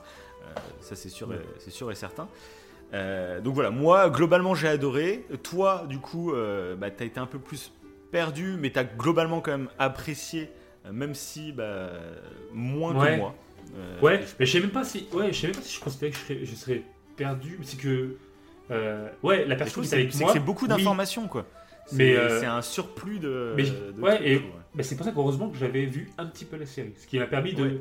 Reconnaître des personnages. si dont t'es totalement, euh, si tu connais absolument pas la série, ouais, Là, c'est encore plus de données et plus tu t'en prends vraiment beaucoup. Parce que c'est un film qui est, euh, qui est, bah, qui est très, euh, comment dire, généreux. Enfin, tu, tu vois je sais pas combien Oui. de personnages, tu vois je sais pas combien de lieux différents. Et c'est vrai que bah, si t'as pas le background derrière, moi j'ai envie de dire, c'est beaucoup d'informations, peut-être un peu trop même pour quelqu'un qui connaît pas du tout l'univers. Ouais, je pense aussi, ouais, clairement. Ouais. Mhm. Donc bref, allez, on passe en partie spoil. spoil. Ah, la partie spoil. Donc vous pouvez quitter si vraiment vous voulez rien savoir, parce que là on va même spoiler la série du coup. Donc, pas en détail bien sûr, mais les grandes lignes je vais vous les spoiler, et puis je vais les apprendre du coup à Wivo qui, qui ne les connaît pas. Et d'ailleurs, juste avant, t'as vu le, le- la personne qui a établi le, le défi de regarder 200 fois euh, Oui, oui, j'ai vu ça, ouais. T'as vu ça? Et puis, euh, il est courageux le gars. Il est quoi Apparemment, il y a Après, Acheté qui va aller le 200 voir fois, une fois avec c'est- lui. Ouais, 200 fois, c'est énorme. C'est- Je crois que c'est deux par Après, jour, il fait son petit buzz. Le mec, j'ai vu qu'il voulait travailler dans l'audiovisuel, etc. Euh, Mmh, donc, il fait malin, son petit malin. buzz, il se fait un peu connaître. C'est- Ça se trouve, il va passer deux mois et il en pou- pourra plus, mais il sera fait un peu connaître et ça peut déboucher après derrière, peut-être sur Ouais, des trucs. J'espère pour lui. J'espère pour lui, parce que sinon. À 200 fois, c'est bien. Mais un après, si, euh, ce serait cool qu'ils battent leur corps du monde, qui pour le moment est détenu par un Américain euh, devant Avengers euh, Endgame, qu'il a Ok. été voir euh, 191 fois. Donc là, c'est pour ça que lui, là, le français, bah, il veut euh, faire 200, comme ça c'est un chiffre rond en plus. Et il serait content parce que ce serait vraiment un record du monde pour le coup. Et ce serait un film français par un français. ça mettrait de la lumière aussi sur Camelot du coup dans le Ah monde bah, entier. trop. Trop, C'est un truc tout bête, mais c'est un film qui est fait aussi euh, pour être vendu à l'étranger, bien sûr. Donc euh, pourquoi pas Pourquoi pas On verra s'il tient. La dernière fois que j'ai regardé, je crois qu'il était déjà à une soixantaine, je crois, de, de- de séances. Oh, putain. Et, euh, ah. Même Astier, hein, il l'a dit, il a fait non, mais il fait le film. euh, je l'ai pas écrit pour qu'il soit pas lassant au bout de 200 fois. il fait tu vas plus en pouvoir du film à la fin. Donc, bon, en plus, c'est un film de deux heures et tout. C'est vrai que c'est ah bah c'est costaud. Hein, c'est donc bref, allez partie spoil. Partie spoil, partie spoil. Alors, Enfin, on va pouvoir en parler. enfin, on pourra se, se non retenir de dire des choses. C'est ça, donc je vais t'expliquer un peu l'intérêt du coup de la série. Euh, Oui. J'attends avec impatience en plus. Moi, euh, tout le début, j'en avais rien à foutre. Moi, je veux savoir la, la série. Est-ce que ça porte Donc du coup, euh, pour moi, la série se partage en trois phases. Il y a vraiment les trois premières saisons, où comme je disais tout à l'heure, on est vraiment dans le format caméra café, un gars, une fille, où il y a presque pas de fil rouge. Euh, mais euh, c'est de l'humour, en plus c'est chaque épisode est vraiment euh, quelqu'un dessus. C'est de là que viennent la plupart des phrases cultes. Le fameux c'est pas faux. Donc je sais pas si toi Oui. par exemple, le, le c'est pas Oui. faux, c'est pour ceux qui connaîtraient pas, c'est en gros Caradoc qui explique à Perceval que quand il comprend pas un mot, et ben il dit c'est pas faux et euh, comme ça la conversation se continue même s'il a pas compris un mot. Sauf que Perceval à chaque fois qu'il l'utilise, et ben c'est pas au bon moment. Donc c'est par exemple sa femme qui lui dit euh, euh, ouais l'autre me trouve moche par exemple ou je ne sais pas quoi enfin un mot qu'il comprend pas puis Perceval il fait c'est pas faux puis ça, à chaque fois ça colle pas dans le contexte et il, se retrouve dans des Bah, situations même, même au boulot, on en parle. Parce que des fois, je le Ouais, sors, bah oui. c'est pas faux. Mon collègue, il fait T'as pas compris ce que je viens de te dire ou... Je si, j'ai compris, mais je le sors vraiment, moi, c'est pas cool. C'est, a- c'est pas lié- en lien avec Camelot. Mais oui, carrément, ouais, c'est, c'est cultissime. Cette, euh, Et donc, Ça, tous les trucs. euh, moi, il y a une des phrases qui me fait le plus mourir de rire, c'est euh, c'est quand euh, tout le monde dit pendant un épisode que Perceval est mort, apparemment. Et à la fin, bah, Perceval, il arrive, il fait Bah non, en fait, j'étais parti chasser ou je sais plus quoi. Et puis, t'as bah, Arthur qui fait Mais vous étiez pas censé être mort, espèce de connard Je sais pas la façon qu'il dit. ça, ah, ça me tue de rire. Et puis, j'adore, du coup, ce. ce- le fait de. Du coup, là, on découvre un, un Arthur qui est co- complètement. euh, désabusé et désespéré face à autant de conneries et je trouve que c'est moi j'adore ce ce côté et puis ce que je trouve super bien écrit c'est on l'a retrouvé dans le film, clairement. ils sont quasiment tous cons euh, tous cons autour de lui mais c'est plein de cons différents c'est ça que j'aime beaucoup et il y a des dialogues qui sont vraiment géniaux Euh, moi bah dans le film, il y a la, la fameuse scène où il explique. euh, c'est dommage, c'est qu'il l'avait montré un peu dans, dans la bande-annonce, du coup. Ils Oui, beaucoup de bandes-annonces. Je trouve que la bande-annonce a montré un peu trop de trucs, clairement. Euh, je trouve un peu dommage. Il y a des grosses scènes cultes du film, je trouve, qui sont déjà dans les bandes annonces. Donc, Euh, voilà, et dont le dialogue entre euh, Arthur et Perceval et Caradoc quand il leur dit d'aller euh, monter la garde, Oui, qui comprennent pas. Et, et j'adore, moi c'est vraiment mes dialogues préférés entre Arthur qui est désabusé et puis les deux couillons qui euh, qui comprennent co- pas. captent pas. Mais ce que je trouve génial dans l'écriture, c'est que c'est totalement con ce qu'ils répondent Caradoc et Perceval. Mais il y a une logique dans leurs conneries. je trouve que Oui, des fois, tu, tu dis, bah oui, c'est logique en fait qu'ils soient aussi cons. Enfin, ils sont cons de pas comprendre, mais il y a quand même une logique. C'est pas juste de la bêtise gratos. euh, ah, je suis juste débile, je ne comprends pas ce qu'on me dit. Ils comprennent quelque chose, mais ils le comprennent différemment. Et c'est ça que je trouve super bien écrit dans les dialogues. Et je trouve que c'est l'apogée et vraiment entre ces trois personnages. Après, il y a d'autres dialogues, bien sûr, avec plein d'autres personnages euh, qui sont géniaux. Mais je trouve le trio et ces dialogues-là, Bah, oui. euh, Bah, quand- je le trouve quand- ouf. Quand à l'inverse, euh, bah, dans le jeu, alors je sais plus le nom du jeu dans le film, mais Mm. qui font des jeux où toi tu comprends rien en fait, en tant que spectateur. Oui, ah bah d'ailleurs, ça c'est un je truc du film. kiffant. Mais c'est un truc du film que je trouve totalement. Enfin, c'est un des trucs, que, par exemple, que je parlais de la réalisation, que je Oui. trouve c'est un peu loupé dans le film. Euh, Ah ouais? Surtout pour quelqu'un qui ne connaît pas du tout la série. Euh, moi, euh, bah, même toi, tu vois, du coup, tu avais la référence. Donc, les fameux épisodes où euh, Perceval explique les règles d'un jeu Oui. et personne ne comprend rien, et puis même le spectateur, enfin, les règles n'ont ni queue ni tête. Et là, du coup, dans le film, bah, il y a la version, c'est plus un jeu de société, c'est carrément un sport. Oui. Et je trouve euh, la scène moins marquante en fait. Euh, je trouve c'est plus intéressant dans la série où Perceval explique le truc et puis tu vois la tête des autres en train de l'écouter et qui, n- qui sont comme toi en train de rien capter. Là, pendant Ouais. le film, C'est vrai. si t'as Ouais. la référence, tu dis ah c'est marrant parce qu'ils font en mode sport, voilà. Mais, si, t'as pas la référence, ref, des fois tu, dis putain c'est un peu le bordel là, je comprends pas ce qui se Ouais. passe et tu comprends pas. Pas- qu'ils comprennent pas. Voilà, Voilà. tu comprends ça, pas que c'est justement l'effet comique, euh, le fait de ne rien comprendre aux règles. Tu comprends pas qu'Arthur et le reste ne comprennent pas vraiment les règles. Tu crois qu'ils. C'est ça. Donc t'as l'impression euh, dans le film, même moi qui avais la référence, j'étais là, merde, je, je suis pas à fond dedans parce que je comprends pas les règles, ça c'est normal, mais je comprends pas ouais, que les personnages ne le comprennent pas. Enfin c'est, je trouve dans Bah, le C'était film- moins flagrant. Moins Ouais flagrant. voilà, je trouve les- l'effet est moins fort euh, et ça fait partie des trucs ouais, que je disais que si t'as pas les références, je pense là tu tombes sur cette scène là sans connaître les scènes cultes en rapport, euh, t'es là, euh, qu'est-ce qui se passe là? Je, tu- c'est, ouais. un peu bordélique, c'est je ne Alors se passe. j'avais la référence, ouais. C'est ça. Et quand t'as la référence, bon bah ça reste quand même drôle. euh, où tu vois, il y a des mecs Oui, qui rentrent costumés sur le terrain. c'est quoi ce délire Ils rentrent avec des chèvres après sur le terrain. là, c'est quoi cette règle? Ça, bon, ça reste marrant, mais tu vois, je trouve que voilà, ça aurait pu être un peu mieux tourné peut-être. Mais Oui, mais par contre, c'est ça qui, qui est fort avec leur personnage, c'est que là, pour le coup, eux, ils se comprennent. Eux, ils se Oui, bah comprennent oui. et personne ne comprend. C'est- vraiment. oui, ça. euh, ça rejoint ce que tu disais avant, c'est qu'ils sont dans leur délire, mais dans leur délire, ils se comprennent et ils créent leur propre jeu.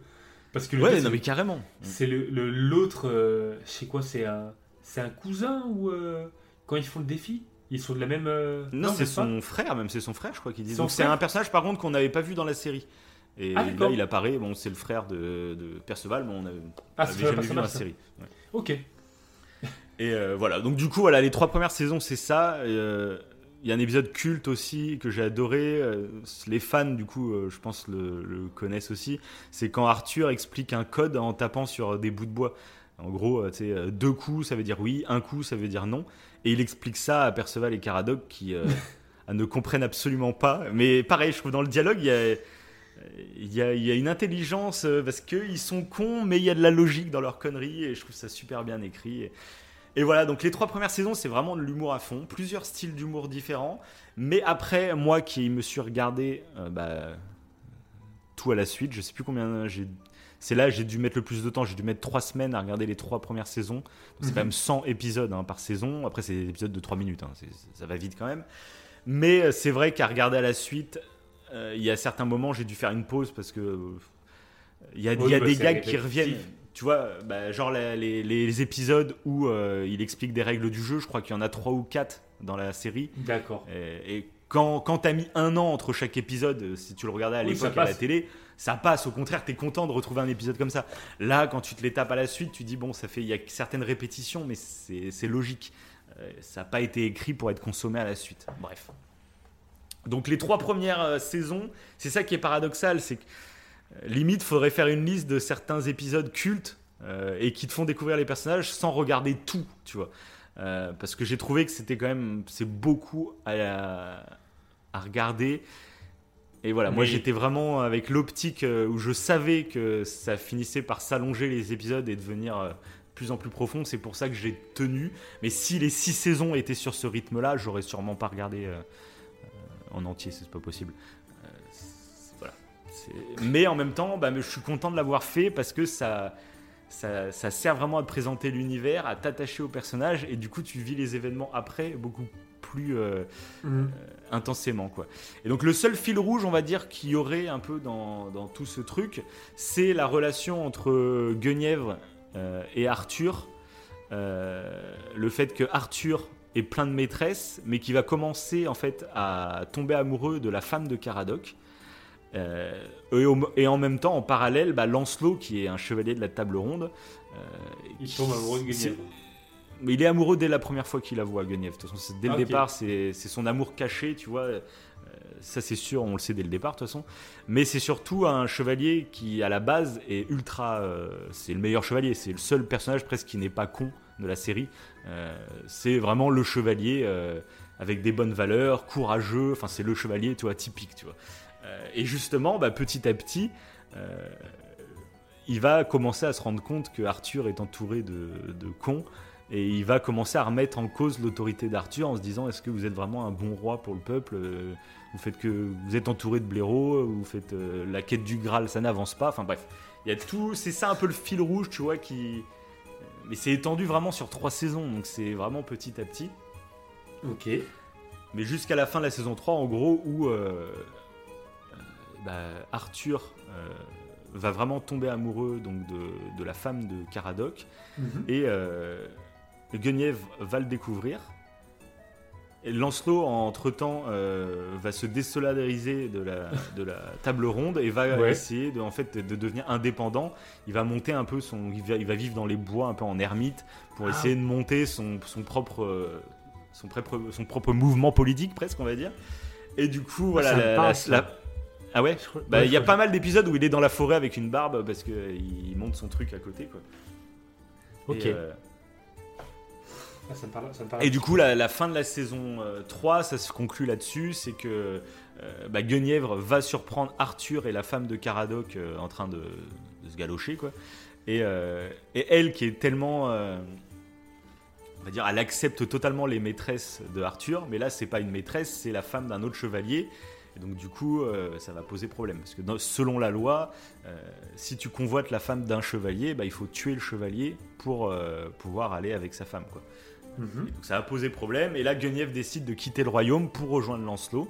Et du coup, elle est amoureuse de Lancelot. Et donc voilà, la saison 4 commence là-dessus, où bah, la, femme de Caradoc va se mettre avec Arthur. Parce que Caradoc, pareil, ce qui est touchant, c'est qu'il est Arthur va lui avouer que voilà, bah, je suis tombé amoureux de votre femme, euh, j'ai envie que ça devienne ma femme. Et Caradoc, en fait, il va plus se soucier de. Il a peur de perdre l'amitié d'Arthur que, que ce que Arthur vient de lui faire, tu vois. Et du coup, euh, et en plus, bah, Arthur lui dit bah, en fait, à la base, on est obligé de s'affronter pour ce. Bah, c'est le survivant qui, qui, restera avec votre femme, quoi, en gros.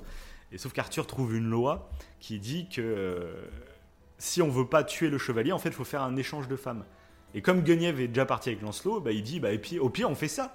Euh, Caradoc, vous sortez, enfin, vous vous mettez avec Guenièvre et moi je me mets avec votre femme. Et Caradoc, bah, il fait oh, trop bien, euh, je vais sortir avec la reine, tu sais, comme s'il montait en grade, tu vois. Et euh, sauf que Guenièvre, elle est pas là, elle est, dans les bois avec Lancelot. donc il y a tout un truc. Et donc, bah, on la voit d'ailleurs dans le film, la femme de Caradoc, qui maintenant est la nouvelle femme de Lancelot dans le film. D'accord. ah oui D'accord. On la voit à un moment, elle vient dans les geôles, tu sais, pour, pour aller chercher les deux filles justement de, de, Caradoc. Enfin bref. Et, euh, et sauf que bon, on se rend compte que la femme euh, de Caradoc, finalement, c'est un peu euh, une femme qui est très. comment dire elle a des, des, des, idées. En fait, elle veut être vraiment la reine, quoi. Elle, a, des, envies de pouvoir. Au début, tu as l'impression que l'histoire entre elle et Arthur, c'est vraiment un coup de foudre, euh, une belle histoire d'amour qui démarre. Et plus la saison 4, donc euh, il y a vraiment cette saison 4, parce que la saison 4 va prendre un format, euh, je crois que les épisodes sont un peu plus longs. On passe du 3 minutes à 5, 6, 7 minutes, je crois. Et, euh, là, il y a un vrai enfin, il n'y a pas un vrai fil rouge, mais il y a un fil rouge beaucoup plus épais sur toute la saison, euh, sur la saison 4. Et vraiment, la saison 4, c'est la saison entre les deux. Là où les trois premières saisons, c'est vraiment de la comédie pure et dure. La saison 4, euh, la comédie commence petit à petit à s'atténuer. euh, et ça devient plus feuilletonnant. Euh, Il y a plus d'épisodes en fait qui sont à suivre. Genre il y a première partie, deuxième partie, troisième partie. Donc ça reste un petit format, mais il y a des épisodes à, à suite. Donc finalement ça fait des, quand même des sortes de scénettes plus longues. Et il y a vraiment un côté feuilletonnant avec le fait qu'il y a toute cette histoire avec Lancelot qui prend son indépendance, avec, euh, avec Guenièvre et euh, Arthur euh, qui découvre du coup la femme de Caradoc qui est peut-être un peu plus ambitieuse que ce qu'il voulait. Enfin il y a tout un truc. Et puis, puis le fait, comment tout le monde va gérer le fait que Arthur ne soit plus... avec sa, sa femme Guenièvre. Ça va être le truc aussi de la Dame du Lac, qui apparaît en vision à Arthur, qui, euh, bah, comme Arthur a fait ce choix, en fait, il a été contre la volonté des dieux, et du coup, euh, bah, ça va contre ce que les dieux avaient prévu, on va dire, pour, euh, pour, pour le peuple. Et, Ouais. euh, et la Dame du Lac se fait bannir. Et c'est pour ça, par exemple, dans le film, la Dame du Lac, tu la vois en tant qu'humaine normale, elle est plus en vision. Parce qu'en fait, elle est bannie par les dieux et elle se retrouve dans le monde réel, en fait. D'accord, euh, ok. Voilà, il y a tout un truc là-dessus. Et du coup, bah, il y a tout un truc sur le fait que Arthur, à ce moment-là, c'est comme si euh, il faisait un trait sur ce qui était prévu. Et du coup, il y a une autre faille, euh, une autre histoire qui est en train de s'écrire. Euh, ce qui crée petit à petit euh, des choses pas très bien, dont un personnage encapuchonné, noir, qui, qui tourne beaucoup autour de Lancelot pendant toute la saison. Mhm. Et la saison se conclut sur le fait que Arthur finit par quitter, du coup, donc c'est Dame Mé- Méavi, je crois, Ménavi, je sais plus. il y a tellement de noms que je sais plus, Ménavi, je crois, s'appelle. Euh, il finit par la quitter en expliquant que c'était pas possible, puis on se rendait compte qu'elle commençait à prendre plus de place que Arthur, tu vois. C'est elle qui voulait diriger un peu tout Camelot, enfin tout le bordel. Et du coup, il va y avoir toute un- une sorte de putsch qui va être mené pour euh, récupérer euh, Guenièvre et, euh, et faire tomber un peu ce que Lancelot est en train de construire. Parce que pareil, Guenièvre se rend compte aussi que, que Lancelot, c'est pas le paradis qu'elle qu'elle pensait. Euh, Ok. Elle se disait qu'elle allait partir vivre d'amour et d'eau fraîche dans la forêt avec un, un preux chevalier, mais finalement, bah, elle tombe des nues aussi pas mal sur la réalité des choses quand t'es plus dans un château. Donc ça, c'est assez intéressant aussi sur le confort qu'on a qui nous paraît acquis et que c'est tellement acquis qu'on se rend plus compte des acquis qu'on a. Et donc on, on veut, on veut partir à l'aventure pour changer un peu de vie. Et euh, au final, bah, on- là, on se rend compte de tous les acquis qu'on avait, qu'on n'a plus. Euh, ça, c'est assez intéressant là-dessus, de voir un peu Guenièvre qui était très... euh, elle a un personnage justement très euh, euh, naïf, euh, très, très enfantine finalement. Elle voit un peu le monde avec des yeux d'enfant. Mhm. Et cette saison sert vraiment au personnage pour qu'elle comprenne la réalité de pas mal de choses. Et elle mûrit, je trouve, dans cette saison, c'est assez intéressant. Ah, ok. Et Parce même- que moi, c'était un film que j'ai que j'ai senti ça.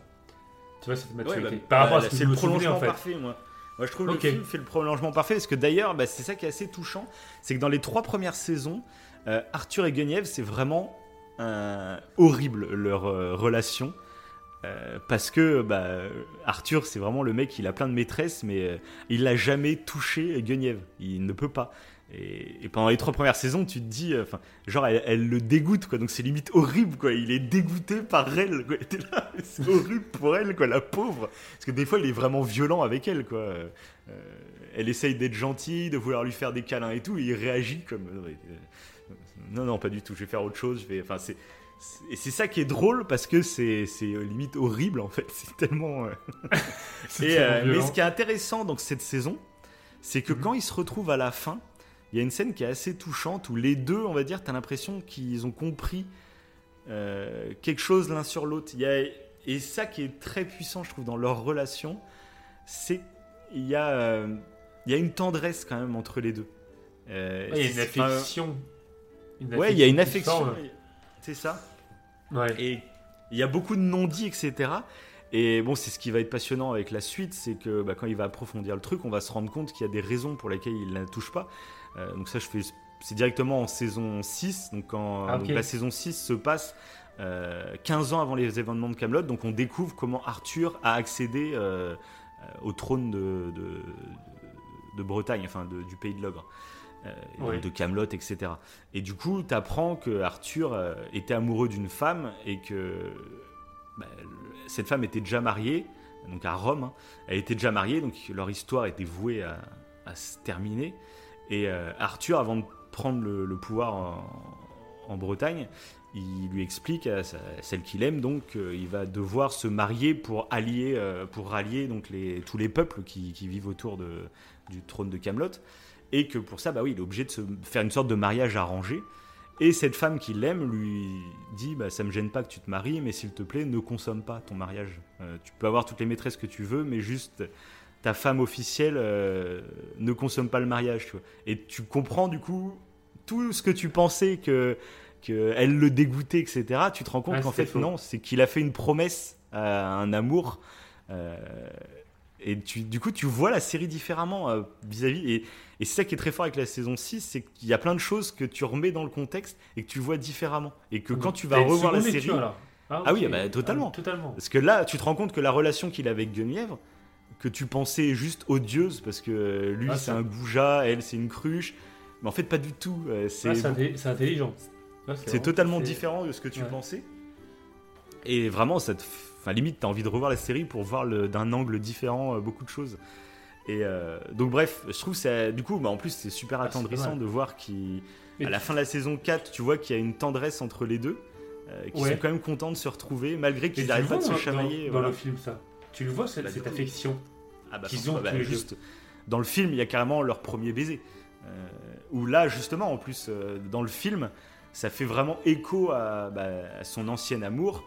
Euh, où là, en gros, en embrassant Guenièvre, donc à la fin du film, c'est comme pour dire, ça y est, je, je passe à autre chose, tu vois. Je... C'est super.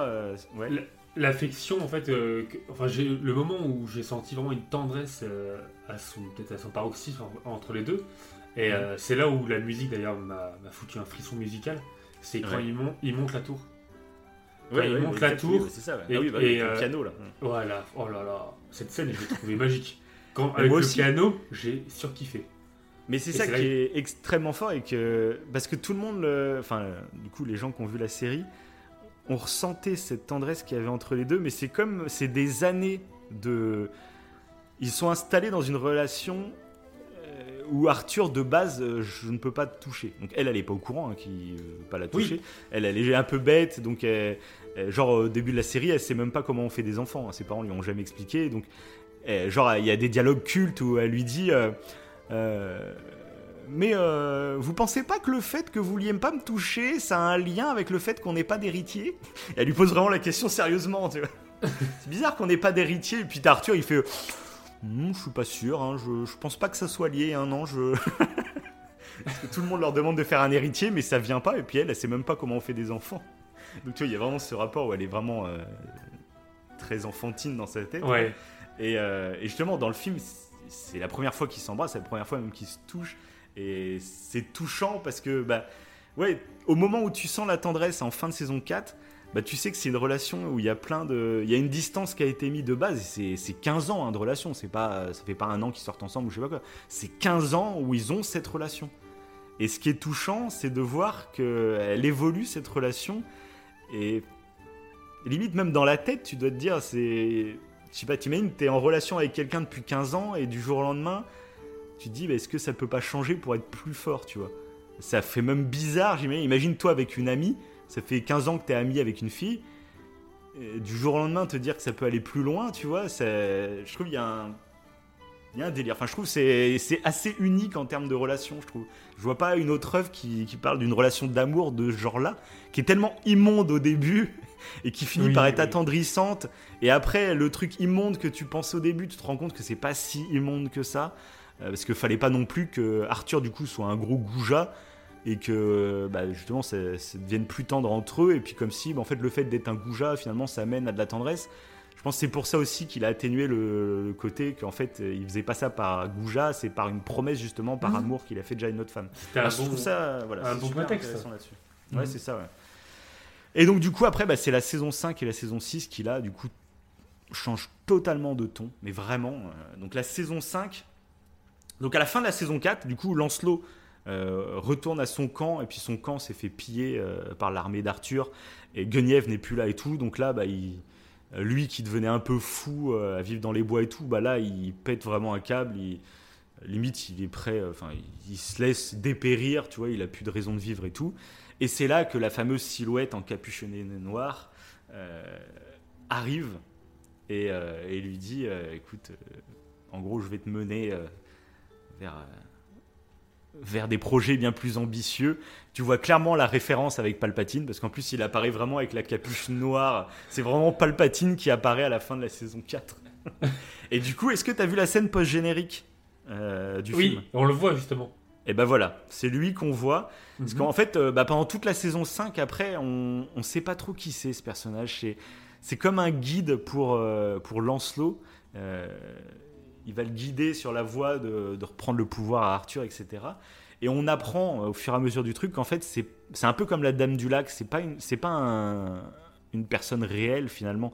Euh, c'est plus, pas un démon, mais presque. C'est une sorte de créature maléfique qui, euh, comme Arthur en fait, a, a, dévié de ce que les dieux voulaient. C'est comme si ça avait créé une figure maléfique en fait qui est là justement pour encore plus nuire à ce que les dieux veulent. Et, euh, et, voilà. Et donc. J'aime trop l'idée.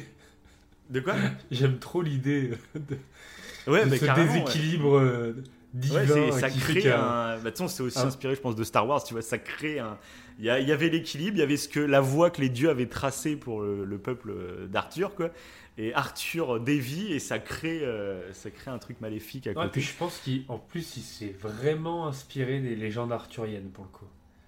Ah ouais, bah ça, tu nous en parleras. Bah, de toute façon, oui, ah on connaît on des mais là, il y a, là-dessus. Il y a beaucoup de liens. Bah, tu vas nous en parler après pour les théories du coup, parce que du coup, ce qui est très intéressant, c'est que. C'est intéressant. Bah, tu vas, tu vas voir après le, donc, ce personnage, euh, ce personnage c'est euh, mêlé, mais ah putain, les, et les noms franchement. Euh, excusez-moi hein, les, les, fans, mêlé à gants, ouais c'est ça. Parce ah, que j'ai pas dit mél... ça. Ah bon mais, dit Oui, ça ressemblait. Méléanor. J'ai fait un mélange. Euh, non, c'est Méléagan ou un truc comme ça, ouais. Et euh, donc oui, comme je vous ai dit, moi la série est encore fraîche dans ma tête, donc tous les noms, excusez-moi hein, pour les fans si, si sacrifice.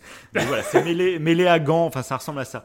Et ce qui est très intéressant, c'est que du coup, bah, il réapparaît à la fin de du, du, du, film, du coup, et donc ça annonce beaucoup de choses.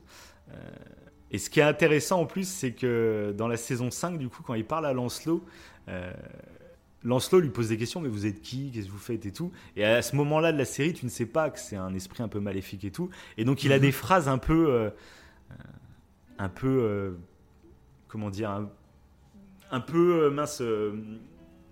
Tu te demandes s'il est pas un peu fou, s'il se prend pas pour je ne sais quoi. Et il annonce en fait dans la saison 5, il annonce son arrivée dans la, à la fin du film.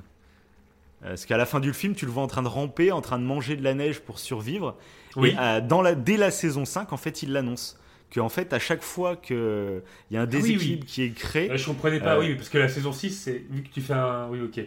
La saison 5, en fait, c'est avant le film. C'est vrai que la saison 6, après, c'est un retour dans le passé. Bah, la saison 5, oui, la saison 5, c'est. c'est vraiment juste dans le présent. C'est dans le présent. Ouais, ouais, okay, Bah non, bah c'est 10 ans avant le film, du coup. Il y a oui, une 10 ans, de 10 ans entre le film et voilà.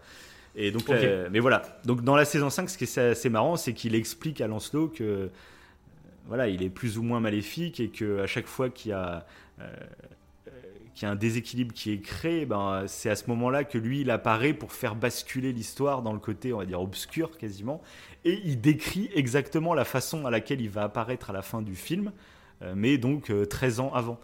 il décrit que justement, il arrive en rampant, personne ne se doute de l'importance qu'il va prendre dans l'histoire. Alors j'ai plus la phrase exacte, mais il dit en plus euh, je mange de la neige pour survivre, je parais faible aux yeux de tous, et au final euh, je ferai un truc euh, voilà énorme. Donc c'est pour ça que ça tease vachement la scène post générique tease à fond pour la suite parce que du coup ça annonce plein de méchants pour la suite de la trilogie quoi. Et donc bref, donc cette saison 5 est un ton totalement différent, ça va vraiment jouer sur la reconstruction de Lancelot. Euh, ça en fait Lancelot vraiment un personnage, euh, un méchant très intéressant.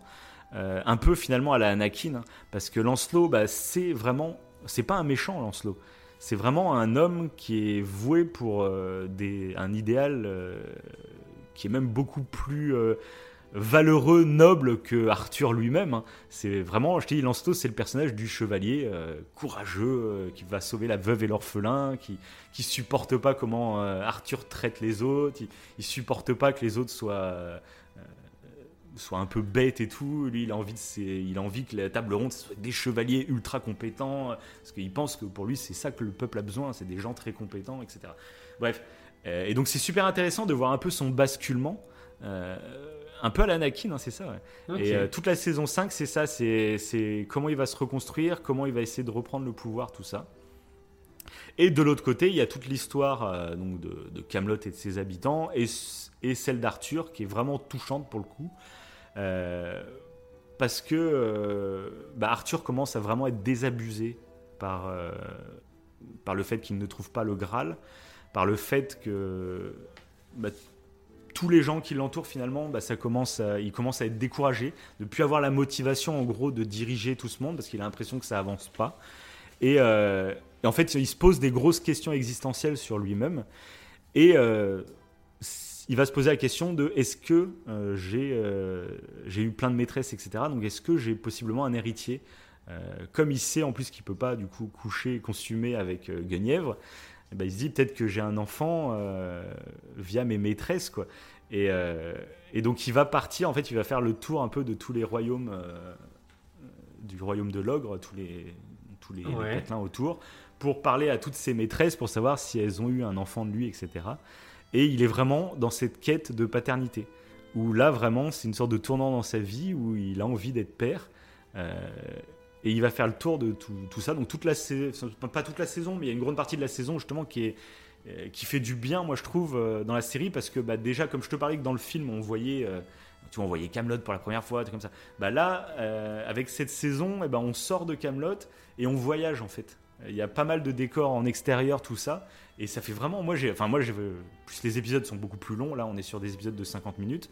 Euh, même si c'est quand même découpé en scénettes, la saison 5, euh, bah, déjà je crois, bah, c'est ça dans le contexte, euh, ça avait fait un premier bad buzz cette saison, quand c'est sorti à l'époque. Parce que du coup, en fait, Astier avait parlé à M6 que lui, il voulait faire des épisodes plus longs. M6, ils ont fait, bah, tu- en gros, tu fais comme tu veux, mais par contre, nous, on voudra les sortir en mode plus petits épisodes.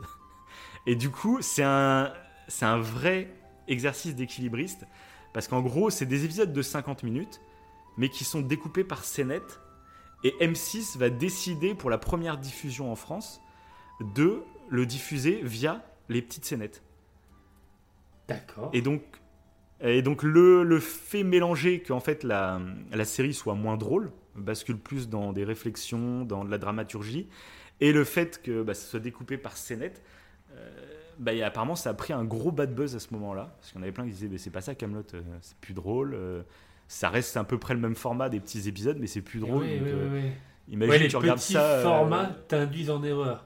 Comme si Ouais, puis tu- sur un truc de sitcom un peu humoristique, alors qu'en fait c'était pas du tout l'objectif d'Astier. C'est ça. Et quand tu, Ouais, euh, t'imagines, tu te poses devant un épisode de 50 minutes, tu te dis, bon, bah, je suis prêt à me poser pour euh, découvrir l'histoire, C'est tout ça. ça. Quand c'est un tout petit format, si tu rigoles pas pendant le petit format, tu fais c'est quoi l'utilité euh, Bref. Et du coup, ça a été très très mal accueilli. Et, euh, et cette saison, en fait, enfin, là, c'était vraiment, je pense, la crise. Alors, à l'époque, je suivais pas autant l'actualité, donc je sais pas trop, mais apparemment, ça a été vraiment un bad buzz où beaucoup de fans, hein, même, ont détesté cette euh, saison. Et elle a été, euh, on va dire, réhabilitée au moment où est sorti le DVD ou le Blu-ray à l'époque. Euh, où là, bah, en fait, en gros, c'était une sorte de director's cut, tu vois, où euh, bah, là, c'était les épisodes euh, de 50 minutes. Et, euh, et par exemple, une scénette, tu vois, qui dure 5 minutes, et bah, au lieu d'être. C'est que la scénette pendant 5 minutes, et bah là, la scénette, en fait, elle est, divisée, elle est coupée et elle est entremêlée avec d'autres scénettes. Et comme ça, t'as plusieurs scènes, enfin, ça se mélange vachement mieux. Moi, je l'ai regardé du coup comme ça, par épisode de 50 minutes, avec les scénettes qui sont. donc, tu ressens qu'il y y a vraiment des chapitres dans l'histoire. Mais euh, tout est beaucoup plus fluide, tout est, enfin, ça se regarde comme une série normale, on va dire, euh, d'aujourd'hui, tu vois. D'accord. Et du coup, bah, quand est sorti le truc, c'est là que la saison a été, on va dire, réhabilitée. Et même, bon, c'est assez marrant de voir que c'est la saison qui a fait, euh, qui a subi le plus gros bashing, en partie du coup à cause de la diffusion qu'avait décidé M6. Mais du coup, c'est aussi la saison qui a commencé à créer euh, bah, le- la communauté autour de Camelot ultra forte. Je trouve le, cette, profondeur a créé. Enfin, moi, je trouve ça. C'est comme si ça décloisonnait Camelot et ça crée un univers en fait. C'est plus juste une petite série humoristique, c'est plus grand, c'est plus de questionnements et puis même l'univers est plus comme il voyage en plus pendant la saison, ça, décloisonne, je trouve vraiment la série. Je trouve qu'il y a vraiment une importance de, dingue cette saison. Et, et le questionnement qu'Arthur a, enfin c'est vraiment dramatique à ce moment parce qu'il revient sur sur son enfance à lui. Il y a pas mal de questionnements là-dessus il s'en sert pour teaser pas mal de trucs à Rome, parce qu'il parle beaucoup de Rome euh, et de mhm. sa jeunesse euh, dans cette saison-là, euh, qui vont lui ah, servir. C'est ça qu'on voit dans le film alors, ouais. Dans le film, on voit quand il est, on le voit le jeune en fait à Rome. En fait, non, dans le film, c'est carrément là, c'est son enfance en Mauritanie. Donc c'est même ah, pas, il n'était pas encore à Rome quasiment. Enfin, il a dû y être un peu, mais il est dans le film, c'est Mauritanie. D'accord, d'accord. Ça sert plus. Mais on voit qu'il est soldat quoi. Il a entraîné un soldat, ok. Ok, ouais. Ça, je connaissais pas du tout, donc. Euh, donc euh, bon, voilà. Oui, bah oui, mais cette personne, tu vois, c'est ce que je te dis. Hein, quand, euh, quand tu connais Camelot que les saisons comiques, toute cette partie-là, généralement les gens ne la connaissent pas. Et enfin, le grand public, on va dire, ne connaît pas cette coda. Et pour moi, c'est ce qui a créé après le, le fait que tu adhères à Camelot, c'est tout ce que ça devient, je trouve. Et, et du coup, bah, en fait, on va se rendre compte, donc Méléagan, en plus de former Lancelot, on va dire, il va aussi commencer à manipuler Arthur parce que dans son voyage, en fait, Arthur va tomber sur lui et en le prenant pour un guide en fait. Euh, parce qu'à l'époque tu vois il n'y a pas de carte il n'y a pas de GPS donc quand tu marches euh, comme ça tu peux très vite te perdre et tout simplement ne plus jamais rentrer chez toi parce que tu, tu ne sais pas euh, par où aller quoi. C'est tout bête mais voilà. Donc ça j'avais trouvé ça aussi intéressant d'avoir cette remarque. Aujourd'hui on est tellement habitué avec nos téléphones tu peux plus te perdre aujourd'hui. C'est plus possible. Moi tu me lâches dans la cambrousse avec mon smartphone en une heure, je suis rentré chez moi. Il n'y a plus de délire. Mais à l'époque, c'est vrai. Euh, imagine, tu, tu fais 250 km euh, et on te lâche. Si tu n'as aucune notion de cartographie, de comment te diriger avec mm. les étoiles et tout le bordel, tu ne retrouveras jamais, jamais ta route. C'est un peu comme sur Minecraft. Tu sais, dans Minecraft, quand tu avances un peu trop, et ton point de départ, euh, ton campement de départ, tu peux le ah, perdre et tu ne le retrouveras plus jamais. C'est fini. Voilà. Et ben là, il y a cette notion-là là-dedans, et du coup, Méléagan arrive et se propose comme guide pour le faire rentrer à Camelot. Sauf qu'en fait, il va vraiment le manipuler, il va lui faire faire des espèces de détours, et euh, il va le faire revenir par des, par des moments de son passé qu'Arthur avait un peu zappé. Par exemple, son père adoptif, on va découvrir le père adoptif d'Arthur. Euh, donc c'est assez touchant comme scène parce que le père adoptif ne reconnaît pas Arthur, parce qu'il l'avait quand il était vraiment tout petit. Et, euh, et le, ce père adoptif va euh, dire des trucs assez touchants sur euh, l'enfant qui était Arthur. Et t'as Arthur en face qui sait qu'il est en train de parler de lui, ce qu'il comprend du coup. Et, euh, et c'est assez touchant ce truc-là. Et il y a beaucoup de non-dits aussi parce que Arthur finit par lui avouer bah, c'était moi le gamin dont tu parles. Mais il décide de fuir directement et de partir de, de la maison au lieu d'avoir des retrouvailles chaleureuses, on avec son père adoptif de l'époque. Donc il y, a, enfin, il y a des scènes vraiment marquantes dans la, dans la dramaturgie à ce niveau-là, c'est super bien joué, c'est super bien écrit. Il y a des quiproquos, du coup, que tu as l'habitude dans l'humour, tu sais, les quiproquos où un personnage va euh, partir dans un truc où tu sais qu'il se trompe, tu vois, mais le quiproquo crée une situation très comique. Et ben là, il y a des quiproquos qui font des situations très dramatiques. Ok. Donc c'est super intéressant à ce niveau-là, je trouve. Et pareil, il va continuer à le manipuler. Euh, il y a une sorte de voyante je ne sais plus comment on appelle ça, mais tu sais, les, les femmes qui euh, d'un coup euh, se mettent en transe et puis elles, font des, mhm. des, prophéties, trucs comme ça. Et là, Méléagan, en fait, va, va en gros prendre le contrôle d'une de ces voyantes que Arthur connaît et il va faire croire à Arthur qu'elle est en train d'être en transe et d'avoir une vision. sauf qu'en fait, elle est totalement manipulée par Méléagan. Et, et, et, pendant sa transe, en fait, elle dit à Arthur qu'il aurait jamais d'héritier parce qu'en fait, il est stérile. Et là, Arthur, bah, pensant que, c'est vraiment une vision euh, de, cette femme, bah, du coup, il croit. Euh, forcément, hein. il a déjà eu la preuve par le passé qu'elle a fait des vraies prédictions, on va dire, et donc euh, bah, il y croit. Et là, du coup, en fait, bah, il décide d'arrêter sa quête de trouver un héritier et il retourne à Camelot, mais en dépression, mais totale. Il est là, et là, c'est ça qui est intéressant. Toutes les saisons d'avant, où euh, bah, tu le voyais, c'était ultra humoristique de le voir euh, réagir avec dépit face à la connerie qu'il a en face de lui. C'était marrant parce qu'il était dépité, mais il était toujours motivé à essayer d'apprendre aux gens. De... Et là, non.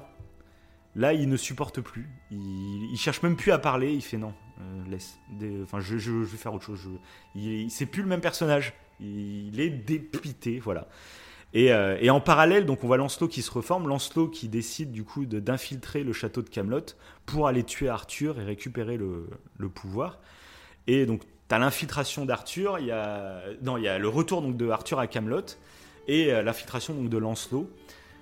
Et la saison se termine là-dessus où Lancelot infiltre le château, euh, il fout une espèce de baigne à Guenièvre et et il arrive dans la salle de bain pour tuer Arthur.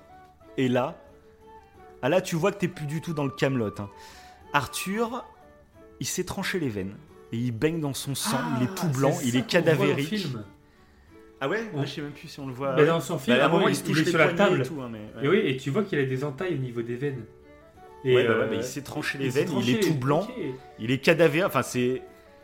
Et voilà, et moi je trouve que c'est toute la série. euh, En fait, ça te fait un choc parce que tu voyais pas la série comme ça, et là de découvrir le. Enfin, moi je trouve c'est un tout. C'est pour ça que c'est dur à expliquer. C'est que c'est un tout, et t'as besoin des premières saisons pour vivre. Enfin. Pour comprendre ce qui s'est passé. Enfin, c'est ça qui est. C'est pour ça que je te Mm. dis qu'il y a plein de fans parce que tu comprends la profondeur et tu la vis, t'es choqué parce que tu connaissais le personnage comique, on va dire, et tu te rends compte que là, euh, ce que tu trouvais comique à l'époque, c'est ce qui a contribué à sa dépression Mm. future. Et il y a tout ce côté, voilà, euh, voilà, tu, tu regardais quelque chose, t'avais l'impression que c'était drôle et comique, mais déjà, bah, il t'a montré que tout ce que tu croyais, bah, c'était pas forcément euh, la vérité, que suivant le contexte, tu voyais les choses d'un autre angle. Et en plus, bah, tu vois que tous ces moments où il était dépité et tout, ça mène au bout d'un moment, euh, il est dépressif et il finit par se suicider. Et là, t'es là. Ah, D'accord C'est fort. fort. ouais. D'accord, on en est là. Enfin, c'est. ça prend une dramaturgie, t'en es là. Et la saison se termine avec Lancelot qui découvre donc euh, le cadavre de. Enfin, c'est pas encore le cadavre, parce qu'il n'est pas tout à fait mort. euh, mais- D'Arthur, du coup Voilà, d'Arthur qui est, qui est à moitié inconscient dans le, bain. Et la saison se termine avec euh, Lancelot qui met sa main sur le poignet de, de Arthur. Et donc Lancelot, alors ça, tu vois, ça serait bien d'avoir l'avis des fans, trucs comme ça, c'est que je... euh, Lancelot, a priori, connaît un peu des trucs de magie blanche. Et, mais ça, c'est pas trop traité, je trouve, avant. On sait qu'il a quelques pouvoirs, Lancelot, mais c'est, on, on le montre pas trop avant, et ça ressort à ce moment-là, parce qu'on le voit en train de mettre la main sur la plaie euh, des veines d'Arthur. Donc on pense que c'est pour le, le sauver, le soigner, quoi. Et la saison se termine là-dessus. hein. Voilà. T'es- D'accord. on est là-dessus, et donc après la saison 6 reprend, et on pense tous que ça va reprendre au moment fatidique, et pas du tout, on est directement 15 ans avant, et donc on trouve un Arthur, euh, bah, à l'époque où il n'était pas encore roi de, de Camelot, il était à Rome en formation, c'était juste un soldat, et du coup, bah, on va découvrir comment, pourquoi il va accéder au trône de Bretagne, tout ça, donc c'est... Tu vas voir qu'il a été placé là par des dirigeants romains. Alors ça, pareil, je me demande est-ce que c'est la vraie histoire ou pas? Ça, ça fait partie des choses. euh, est-ce que c'est vrai, tu vois? Et, euh, ah. Mais du coup, c'est une saison qui est vraiment intéressante. Bah déjà, c'est ultra drôle. Bah, un peu comme le film finalement où tu les vois dix ans après. Bah là, tu vois je sais pas combien de personnages dix ans avant. Et pour le coup, euh, moi j'ai adoré cette saison euh, parce qu'elle est moins drôle que les premières saisons, mais le côté drôle, c'est parce que justement le ton est plus sérieux. Mais comme c'est des personnages que tu vois dix ans avant, eh ben c'est drôle. Ça, c'est dur à expliquer. Mais juste le fait de les voir dix ans avant et de voir la genèse un peu de tous les personnages que tu connais. En plus, Asti a fait le choix, je trouve génial. Euh, bah, de toute façon, tous les personnages ont 15 ans de moins, donc faut les rajeunir. Et au lieu d'utiliser des effets spéciaux ou une tonne de maquillage, euh, souvent il leur met juste une perruque à la con. Genre Perceval, euh, au lieu d'avoir les cheveux gris, il a juste la même coupe, mais euh, avec les cheveux bien noirs euh, comme il faut. Et rasé, il a pas de barbe. Tous les personnages quasiment se rasent. Euh, et, et en fait, l'illusion fonctionne. Au début, c'est ridicule, ça te fait marrer. Mais après, tu rentres dans le délire, je trouve, et les personnages, tu les vois plus jeunes, en fait. Ça marche, euh, c'est... euh, Voilà, moi je trouve ça vraiment cool pour le coup. Et, euh, et ça apporte du coup tout le côté profond de... Tu découvres tout le contexte par rapport à la série que tu as regardée depuis des années. Tout le contexte, donc c'est là, comme je te disais, que tu découvres la relation entre Guenièvre, etc. Tu découvres comment euh, Arthur euh, a recruté tous ces benets autour de la table ronde et pourquoi il le fait. parce qu'il a des grandes discussions avec César, du coup. César qui va lui passer la bague qu'on voit d'ailleurs dans le film. À un moment, il utilise la bague où il, contre les gardes en, Mhm. bas de la tour. Je sais pas si t'as fait gaffe. Ouais. Arthur, il a, il a Excalibur, mais il a aussi une bague euh, qui appartenait euh, donc à, à César. Ok. Et euh, parce que César, euh, et ça parle de Marc Aurèle aussi d'ailleurs, j'ai pensé à toi euh, vis-à-vis du podcast sur euh, Gladiator. Gladiator. Ça parle de Marc Aurèle parce qu'il y a pas mal de réflexions sur euh, ce qu'est gouverner un peuple. Euh, ce dont le peuple a besoin, euh, qu'est-ce qu'il faut pour être un bon gouvernant, etc. Donc ça parle de Marc Aurèle à un moment. Alors j'aurais pu te citer exactement dans le contexte euh, pourquoi ils en parlent, mais ça parle de ça. Je, je sais plus exactement. Bref. Et euh, donc tu vois qu'Astier de toute façon s'est renseigné là-dessus. Et, euh, et du coup à la base Astier, enfin Astier, euh, Arthur, il est, c'est Astier, hein, c'est lui. Euh, il est placé là pour des Le intérêts un peu. Ouais, c'est ça. Il est placé là par des intérêts, on va dire, un peu de pouvoir, parce que la Bretagne, c'est encore un pays en guerre avec Rome. Et du coup, bah, le- de placer un Romain, en fait, parce que Arthur est d'origine bretonne. Euh, on sait, d'après la légende, que petit, à l'âge de 4 ans, en fait, euh, bah, il était euh, avec Merlin et qui tous les enfants allaient essayer de retirer Excalibur, sauf que bah, Arthur, ça a marché à 4 ans. Mhm. Sauf que bah, par peur de ce qui pouvait se passer, ils ont replanté l'épée et ils ont camouflé un peu Arthur, tu vois. Et sauf que bah, ça vient aux oreilles des dirigeants romains qui se disent, mais attends, s'il a réussi à le retirer, c'est peut-être lui l'élu ou je sais pas quoi. Et donc on, on va s'en servir, on va se servir de lui pour, euh, pour conquérir finalement l'île de Bretagne. euh, en faisant croire au peuple que c'est un dirigeant euh, de chez eux, mais en fait, bah, ça sera un dirigeant romain en, en couverture, tu vois. Et donc c'est pour ça qu'il est placé en gros, hein, je, fais, je, fais, je fais vite quoi. Mhm. Et, euh, et donc voilà, donc tu as tout le, travail mental, tu découvres du coup le premier amour, enfin pas le premier amour du coup, mais un des amours de, de, Arthur. Euh, tu découvres euh, toutes les manigances qui vont se passer, tu, tu découvres bah, les, parents de Guenièvre à l'époque, tu découvres Guenièvre à l'époque, tu, tu découvres quand ils recrutent tous les chevaliers, donc tu découvres genre Lancelot euh, le jour où il, tombe amoureux directement de, de Guenièvre, quand il est recruté. Tu sens que dès le départ il pue un peu comme gars. Et tous les personnages, tu les découvres euh, avant. Et je trouve c'est vraiment cool. Et euh, à la fin de la saison, en gros, Arthur décide de, trahir les Romains parce qu'il a découvert un peu euh, les gens en Bretagne et il, voilà, il décide de conclure un truc. les Romains auront le droit de penser et de croire qu'ils sont, que c'est un dirigeant romain qui gouverne, mais il aura son indépendance à lui sur l'île de Bretagne. Enfin, bref, il y a tout un truc comme ça. Et du coup, après, ben, on revient donc dans le présent. Euh, et, euh, et en fait, on est, on va dire, on est, je crois, on est six mois après euh, la tentative de suicide donc de Arthur. Sauf que Arthur, en fait, il est donc c'est en septicémie, je crois que ça s'appelle. C'est qu'en fait, il a perdu beaucoup de sang lors de cette phase de suicide. Ouais. Et à l'époque, bon, il n'y a pas la, la- la médecine d'aujourd'hui, tu vois, donc euh, ils arrivent pas. En fait, son sang n'arrive pas à se régénérer. Il n'arrive pas à reproduire assez de sang pour euh, bah, pour survivre, en gros. Et, et les druides, donc Merlin, etc., euh, annoncent qu'en gros, euh, il y en a plus que pour quelques jours. Et ça débute sur le fait que, euh, bah, en fait, la mère d'Arthur a prévenu en gros tous les, tous les royaumes que Arthur était mort et que les gens fallait qu'ils viennent pour faire leur, leurs hommages à Arthur, sauf que bah, Arthur il meurt pas. Et du coup tous les gens sont là pour faire leurs hommages, mais il est pas encore mort. Et donc du coup il fait ouais mais ils viennent de loin, c'est des- des jours et des jours de marche. Faut bien que je leur propose quelque chose, que je vais pas leur dire de repartir et de revenir dans 15 jours quoi. Il fait bon bah tant pis, ils vont vous rendre leurs hommages même si vous êtes encore vivant. Donc là il y a une succession de plein de personnages qui viennent au chevet d'Arthur pour faire leurs hommages alors qu'il n'est pas mort. Donc il y a pas mal de scènes assez, assez drôles quand même là-dessus. Euh, les personnages se succèdent. Euh, Il y, a, il y a pas mal de, enfin, il y a- ces moments, il y a pas mal de discours assez, euh, assez intéressants euh, sur, sur l'univers et tout. Euh, et arrive le moment où il y a Lancelot qui arrive. Et euh, donc Arthur est au courant que c'est Lancelot qui l'a sauvé. Et, euh, et euh, donc on sait pas trop où il en est, Lancelot. Et on sait pas pourquoi non plus. Du coup, pourquoi il le sauve? Et bah, donc, on comprend qu'en gros, euh, au moment où il a vu Arthur comme ça, euh, bah, Méléagan euh, le poussait lui vers le côté obscur, donc vers la magie noire, tout ça. Et qu'au dernier moment, en fait, il s'est rendu compte qu'il- qu'avec la magie blanche, il pouvait avoir aussi. euh, là, il est content de récupérer. En fait, euh, il avait dans l'idée, comme Arthur est sur le point de se tuer, si, en gros, s'il prend le pouvoir par la force, Lancelot, le peuple sera contre lui parce que c'est un putsch. euh, donc forcément, tu crées de la haine. Si, ouais, tu ouais. destitues un dirigeant par la force, eh ben forcément, tu vas être craint. Ouais, tu vas être craint et tout. Et là, tu te Mhm. rends compte qu'en fait, en sauvant Arthur, mais il est mourant quasiment, mais tu l'as quand même sauvé. Il y a moyen de peut-être prendre le pouvoir d'une manière beaucoup plus douce. Oui, et c'est ce qui va se C'est passer. des fins sournoises, quoi. Voilà, mais tu le sais pas sur le coup en fait. Sur le coup, tu demandes un peu pourquoi il a fait ça, tout ça. Et Arthur, justement, il y a la discussion avec Arthur, et Arthur décide de.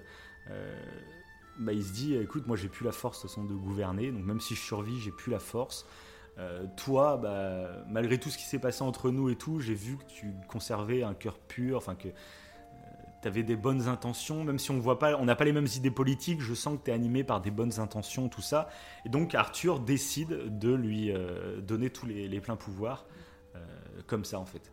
Et c'est qu'après, quand Lancelot euh, part de Camelot, que Méléagan arrive et que Méléagan dit mais qu'est-ce qui s'est passé? Pourquoi tu t'en as pas profité pour le tuer? Il était à ta merci, blabla. Que là Lancelot explique, écoutez, si j'avais pris par la force, le peuple m'aurait pas suivi, blabla. Là maintenant, au moins j'ai une, vraie légitimité. Le pouvoir, je l'ai, euh, c'est le roi lui-même qui me l'a offert, tu vois. Voilà, il y a tout un truc comme ça, donc qui est assez intéressant, mais c'est un peu la petite surprise finale, tu vois. Euh, parce que c'est ce qui va se passer. euh, Lancelot, bah, une fois qu'il a le pouvoir, sur le coup, bah, tu dis, ah, c'est peut-être positif, peut-être que Lancelot, il a changé, ça va être un bon chef d'État, sauf que bah, directement, on voit qu'il rebascule dans le côté obscur. Et là, ça fait vraiment penser à Star Wars à fond, parce que c'est une sorte d'ordre 66 qui met euh, en place. Dès qu'il a le pouvoir, et bah, il, il a sa petite armée. euh, donc ça fait. En plus, ils n'ont pas totalement le même costume que dans le film après, parce qu'on les voit, c'est les gardes blancs là dans, dans le film. Mhm. Dans, à la fin de la série, ça fait vraiment genre euh, Ku Klux Klan. Ça fait vraiment les tenues blanches avec le, le chapeau un peu en, en Ah, pique. d'accord. Et en gros, bah, ils ont l'ordre euh, de- d'aller tuer tous les chevaliers de la table ronde euh, pour, créer- bah, pour euh, éliminer totalement la menace et, euh, et créer un nouveau pouvoir euh, que, que lui-même choisirait. Voilà, ah oui, C'est ça, vraiment tyrannie. pensé à Star Wars, quoi. C'est... Ah oui, oui, ah ben non, mais C'est- c'est- c'est même Astier l'assume totalement. Astier l'assume totalement.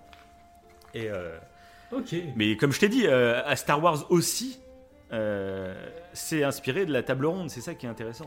C'est qu'il y a, toi, c'est une Mhm. sorte de, euh, voilà. C'est assez intéressant. Et donc la saison 6 se terminait là-dessus, où il y avait ce fameux, on va dire, Ordre 66, où tous les chevaliers devaient être tués, et tous les chevaliers, même euh, Arthur, devait être tué.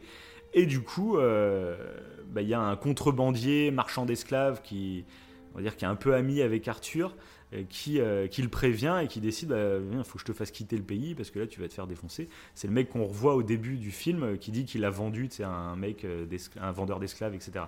On le revoit au début du film, du coup, ce, ce- fameux contrebandier-là. Euh, bah. Il est joué par. Mince. Ah J'ai plus son nom. C'est un acteur connu Cornillac en plus. Oui, c'est Cornillac. non, qui bah non, joue- justement. Ah non Cornillac joue le mec qui l'aurait racheté. Et c'est. Bah, c'est le mec qui, se- bah, le, le- c'est le Celui mec qui qui s'est se menacé. cache dans le tonneau de date. D'accord, d'accord. Au oui, début oui. du film, Oui, il y a un oui, mec ok, qui est ok. caché dans le tonneau de date, et bah c'est Ok. ce fameux mec qui fait évader, euh, en gros, qui D'accord, fait faire le d'accord. pays à Arthur. C'est vrai, c'est lui Et, qui est euh, au courant du, du truc. Ouais. C'est ça. Et donc Arthur euh, revient à Rome. À la fin de la saison 6, il revient à Rome et il retourne dans la maison de, de son amour euh, qui vivait, je t'avais dit, c'est à Rome, mais qui était déjà marié, donc leur, leur amour était quasiment impossible. Mhm. Il retourne dans la maison, et sauf que c'est donc son mari à elle, euh, il est il est revenu, on va dire, à la maison, et du coup ils ont quitté Rome pour aller vivre, euh, je sais plus où c'est, en euh, sais plus dans quel pays, je sais pas si c'est la Mauritanie ou quelque chose, je sais plus. Mais bref, en gros, elle a quitté carrément Rome et ils se, re- ils se reverront jamais quoi. Et la saison se termine là-dessus où il y a un peu des arts martiaux, ce qui prend une épée, il se met à faire des gestes un peu à la Donnie où il commence à, à, à combattre comme ça. Et c'est là qu'il y a le fameux euh, dans la suite, Arthur redeviendra à nouveau un héros. Et t'as les bandes de cinéma qui se mettent petit à petit. Parce qu'on était en Putain. plein écran, c'est comme une série télé. Et là, ça annonce, enfin, c'est la dernière scène de la série. Et c'est, alors, je sais plus la phrase exacte, mais c'est euh, euh, prochainement, Arthur euh, sera à nouveau un héros. Et t'as les bandes de cinéma qui s'installent petit à petit. Et ça se conclut là-dessus. Donc, il annonçait en gros la sortie de la trilogie à la fin de la série. Et euh, ah, mais ça ne s'est pas passé comme ça. Donc Ah, voilà, c'est c'était la fin. En gros, maintenant tu. C'est hallucinant. Oui, oui, parce que ça avait vraiment beaucoup- c'était vraiment prévu euh, quand t'as cette, cette finale-là, tu, tu, tu dois vraiment être Ah oui, bah là, impatient te dis, devant le film arriver. Ouais, et puis tu vois en plus comment la série, je t'ai dit, a évolué euh, entre la saison 1 et la saison 6. Et tu dis que le cinéma, c'est la prochaine étape pour encore décloisonner le truc. Et c'est pour ça que j'aimerais bien qu'il ait encore plus de budget pour les deux autres films de la trilo, pour qu'il puisse passer d'autres étapes en fait, et créer vraiment une, une œuvre globale qui a commencé par le petit euh, format. Pour... À la base, c'était juste euh, pour la période d'été, pour euh, dépanner à la fin de Caméra Café. C'était un petit programme qui, qui aurait dû durer quelques semaines à tout casser. Et de là, en fait, tu as une progression, ça, monte en fait en gamme tout au long du truc. Et là, tu arrives au cinéma et tu as envie d'aller plus loin encore que pas que le cinéma, mais plus loin en termes de- d'envergure en fait. Et, et du coup, le film se conclut. Moi, je pensais que toute la trilo allait parler du comment on va renverser Lancelot. Je me dis, Ok. est-ce que tu vois, ce serait le truc facile, tu vois, Lancelot, il est au pouvoir et toute la trilo, ça va être ça. Mais non, parce que bah, déjà, il, bah, il- du coup, on peut spoiler, hein, du coup, mais euh, Oui, du coup, il va renverser Lancelot dès le premier film. Euh, donc c'est réglé, le problème est réglé, euh, basta, au revoir. Mais du coup, ça a l'air de s'orienter plus vers la quête du Graal, la suite des affaires. Oui. Donc, euh, donc ça s'annonce intéressant et ça s'annonce. En fait, tu te dis là, tu as besoin d'encore plus de moyens. Parce que là, euh, si tu veux faire la quête du Graal, c'est-à-dire que c'est peut-être potentiellement d'autres décors, euh, d'autres aventures un peu plus Ouais. éloignées. Puis on part de du fantastique. Parce que du coup, il y a une question là qui me taraude, c'est que Vas-y. le, le genre de roi géant que l'on Ouais. voit derrière la tour, tu- Mhm. tu- il y est dans la série, lui? C'est qui ce gars? Donc dans On la dirait- série, pas du tout. On dirait Game of Thrones. Oui, mais, euh, non, mais, mais en fait, dans la série, pas du tout. On n'en entend pas du tout parler. Mais euh, j'ai regardé des, euh, des critiques qui, donc plus fans que moi encore, que, enfin, c'est eux de plus longtemps, donc ils ont le temps de s'intéresser à la vraie, à la vraie histoire et tout. Et a Mhm. priori, ce, ce fantôme correspond à une, une aventure de la légende arthurienne, qui est connue. Ok. Alors je sais plus quel roi c'est, c'est avec un château maudit, je sais pas quoi, et donc ça, co- ça collerait avec le truc. Et euh, D'accord. donc voilà, moi je pense qu'il va vraiment relier le truc. Et, euh, et du coup, ça, enfin, ça peut s'annoncer. euh, voilà, si- s'il y a des suites, c'est même pas sûr qu'il y ait des suites du coup. hein. Normalement, si, parce que donc, euh, Astier du coup a dit que euh, il n'a pas encore écrit euh, les deux films, en, tous les dialogues, euh, tous les rebondissements, tout ça, mais il, a il sait déjà comment la, la- la- la trilogie va se terminer. Il sait euh, le destin des trucs. Et donc, bah, la question qu'on se pose, c'est euh, est-ce que c'est la fin de Camelot à la fin de la trilogie? Je pense que c'est la grosse question. Mhm. Euh, Est-ce que bah, ça va aller jusqu'à la mort d'Arthur, par exemple? Est-ce que euh, ça va conclure l'histoire d'Arthur à la fin de la trilo? Ou est-ce que c'est une trilo et puis pourquoi pas euh, il voudra continuer derrière? Je ne sais pas. Je ne sais pas du tout ce qui est prévu à ce niveau-là. Dans les interviews, j'ai pas vu qu'il en parlait trop, donc on sait pas. Mais c'est ça qui est intéressant, c'est qu'on sait pas où va la trilo exactement, quoi. Euh, donc ça va être. euh, Bah, je suis curieux, quoi. Je suis curieux. Ah mais trop, trop. Euh, et ce qui est intéressant, bah, en fait, c'est que je peux peut-être faire un point sur les légendes arthuriennes pour qu'on Ouais. y voit le rapport avec le film comme ça. Vas-y, bah vas-y. saura peut-être. Parce que du coup, euh, moi à la base, je, je pensais que le, le- le roi Arthur et tout, c'était tiré d'une histoire vraie, qui avait euh, du vrai. Donc on va tout de suite euh, éclaircir le truc. C'est les légendes arthuriennes, donc dans les légendes, forcément. euh, Il n'y a rien qui est vrai. Voilà. Il n'y a rien du tout, carrément, oui. Il n'y a rien du tout. Et c'est là que ça devient intéressant. C'est qu'en fait, Ouais. les légendes arthuriennes, euh, au début, euh, on pensait potentiellement que c'était un peu comme euh, euh, Lao Tzu pour la pensée chinoise. Genre que c'était tiré de plusieurs chevaliers ou plusieurs rois et tout. Non, même pas. En fait, c'est vraiment une invention pure et dure. D'accord. Voilà, il n'y a rien, il n'y a rien du tout. C'est une invention pure et dure. C'est ce que, une création littéraire. Mais une création littéraire qui date d'il y a très longtemps, enfin du début du Moyen Âge. Et, euh, et du coup, au fur et à mesure du temps, ça a pris une telle ampleur que ça en est devenu presque réel. Tu vas voir, il y a un événement particulier qui en est intéressant par rapport à ça. Et, euh, et du coup, voilà, déjà, moi, c'était la première surprise. Euh, ça fait consensus historiquement, il n'existe pas. Voilà, Ah, déjà, je fais Ah, d'accord. Genre, je Ouais. savais que moi, euh, c'est, enfin, pour moi, c'était, euh, il y avait une base de réel, mais c'était fantasmé forcément. euh, je Mhm. savais que il y avait plein de trucs qui Bah, étaient totalement aussi, euh, aussi. irréels. Mais en fait, non, ouais, c'est carrément tout. Il y a même jamais eu de roi Arthur et tout. Non. euh, d'accord. Ok. C'est Ah, la bah, là, tu vois, tu m'apprends vraiment un truc. Genre, moi, toute l'histoire autour d'Excalibur et tout, je savais que c'était des trucs fantastiques. Voilà, voilà. Euh, Mais moi, je pensais que c'était genre un roi qui s'était créé son. Voilà, son petit Bah, background, même la table ronde, c'est faux. D'accord, ah ouais, ok. Parce que bah, d'ailleurs, dans la série, un truc qui est super intéressant sur euh, l'origine de la table ronde dans la série, Oui. euh, c'est euh, le fait, en fait, ils voulaient créer une table sans angle pour qu'il y ait personne qui soit mis à l'écart, que quand ils fassent une réunion, Oui, et peu il, importe ton grade, il etc., film. tout le monde soit équitable. Oui, oui, oui. il fait tout un petit truc et je trouve que l'idée elle est géniale. Elle est géniale parce qu'il y a un côté. Bah, D'ailleurs, même dans le film, c'est ça qui est vraiment cool. Le film, tu sais, quand euh, bah, les résistants, on va dire, ont créé une euh, table ronde, mais de fortune. Oui. Et que euh, au début, bah, quand Arthur arrive, ils se disent euh, Non, on a honte, euh, regardez pas notre table ronde, elle est toute pourrie et tout. Et Arthur, au contraire, il fait Non, mais table ronde, il fait Il n'y a pas besoin que ça soit un truc euh, avec du putain de bois bien verni, bien travaillé et tout. Il fait au contraire. Ouais, c'est la. C'est euh, la géométrie c'est le symbole, ouais, c'est le Ouais, symbole qui est important dans la table ronde. C'est ça que je trouve super intéressant. Et d'ailleurs, il y a un petit clin d'œil qui est super cool. Euh, dans la première saison de Camelot, on voit le perso. bah, Il y a la création, on va dire, de la table ronde. hein. Euh, qui Oui. explique pourquoi il veut faire une table ronde, tout ça. Et il y a vraiment, euh, bah, on voit l'artisan en train de fabriquer. euh, Enfin, il, il- il donne le dernier coup de vernis hein, dans la série euh, de la table ronde. Et ce, cet artisan, c'est Yvan Le Bolloc. Donc, qui était sur, Cam- sur Caméra, Caméra Café, Café. euh, grande star de Caméra Café. Et dans la. Et dans. Il y a un une petite phrase, gros clin d'œil. euh, bah, il finit, il tapote un peu la table et puis il fait. Bon, bah écoutez, quand on peut filer un petit coup de main. Donc, tu sais, j'ai trouvé le, le clin d'œil, la- le passage de flambeau, quoi, vraiment cool pour le coup. Euh, voilà, c'est un petit clin d'œil, je sais pas pourquoi j'en parle maintenant, mais on parlait de la table ronde, donc c'est pour ça. J'ai trouvé le clin d'œil super cool. beau. C'est et beau. Super fair play, tu vois, euh, donc j'ai trouvé ça cool. Ouais, du coup, bah voilà, bah, euh, comme toi, euh, moi aussi j'étais surpris pour, par déjà ce premier truc, création Mhm. littéraire pure et dure. Et en gros, ça a commencé au 9e siècle. Au 9e siècle, le livre s'appelait L'histoire des Bretons, donc de la Grande-Bretagne. hein. Voilà, pas, de la, pas des Bretons en France, la Grande-Bretagne. Et euh, c'était un Arthur, c'était un chef de bataille. Et déjà, il y avait un peu mais c'était léger, une symbolique religieuse, parce que c'était euh, le but en fait de ce chef de bataille, c'était surtout euh, d'inspirer les gens avec un, un homme qui euh, symbolisait le chevalier pur, un peu comme Lancelot. Mhm.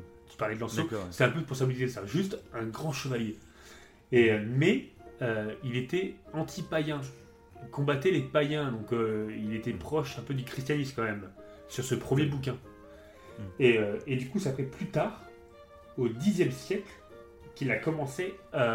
c'est un autre auteur en fait qui a repris le récit d'Arthur et qui et en fait c'était ça. C'est ce qu'ils appellent un Oui, mythe composite. refait à sa Ouais, voilà. sauce. Ils ont fait, il y a eu plein de récits et chacun a ajouté des petits trucs. D'où le nom de mythe composite. Et du coup, c'est au Xe siècle qu'il a commencé à porter la croix et qu'il il défendait les valeurs chrétiennes.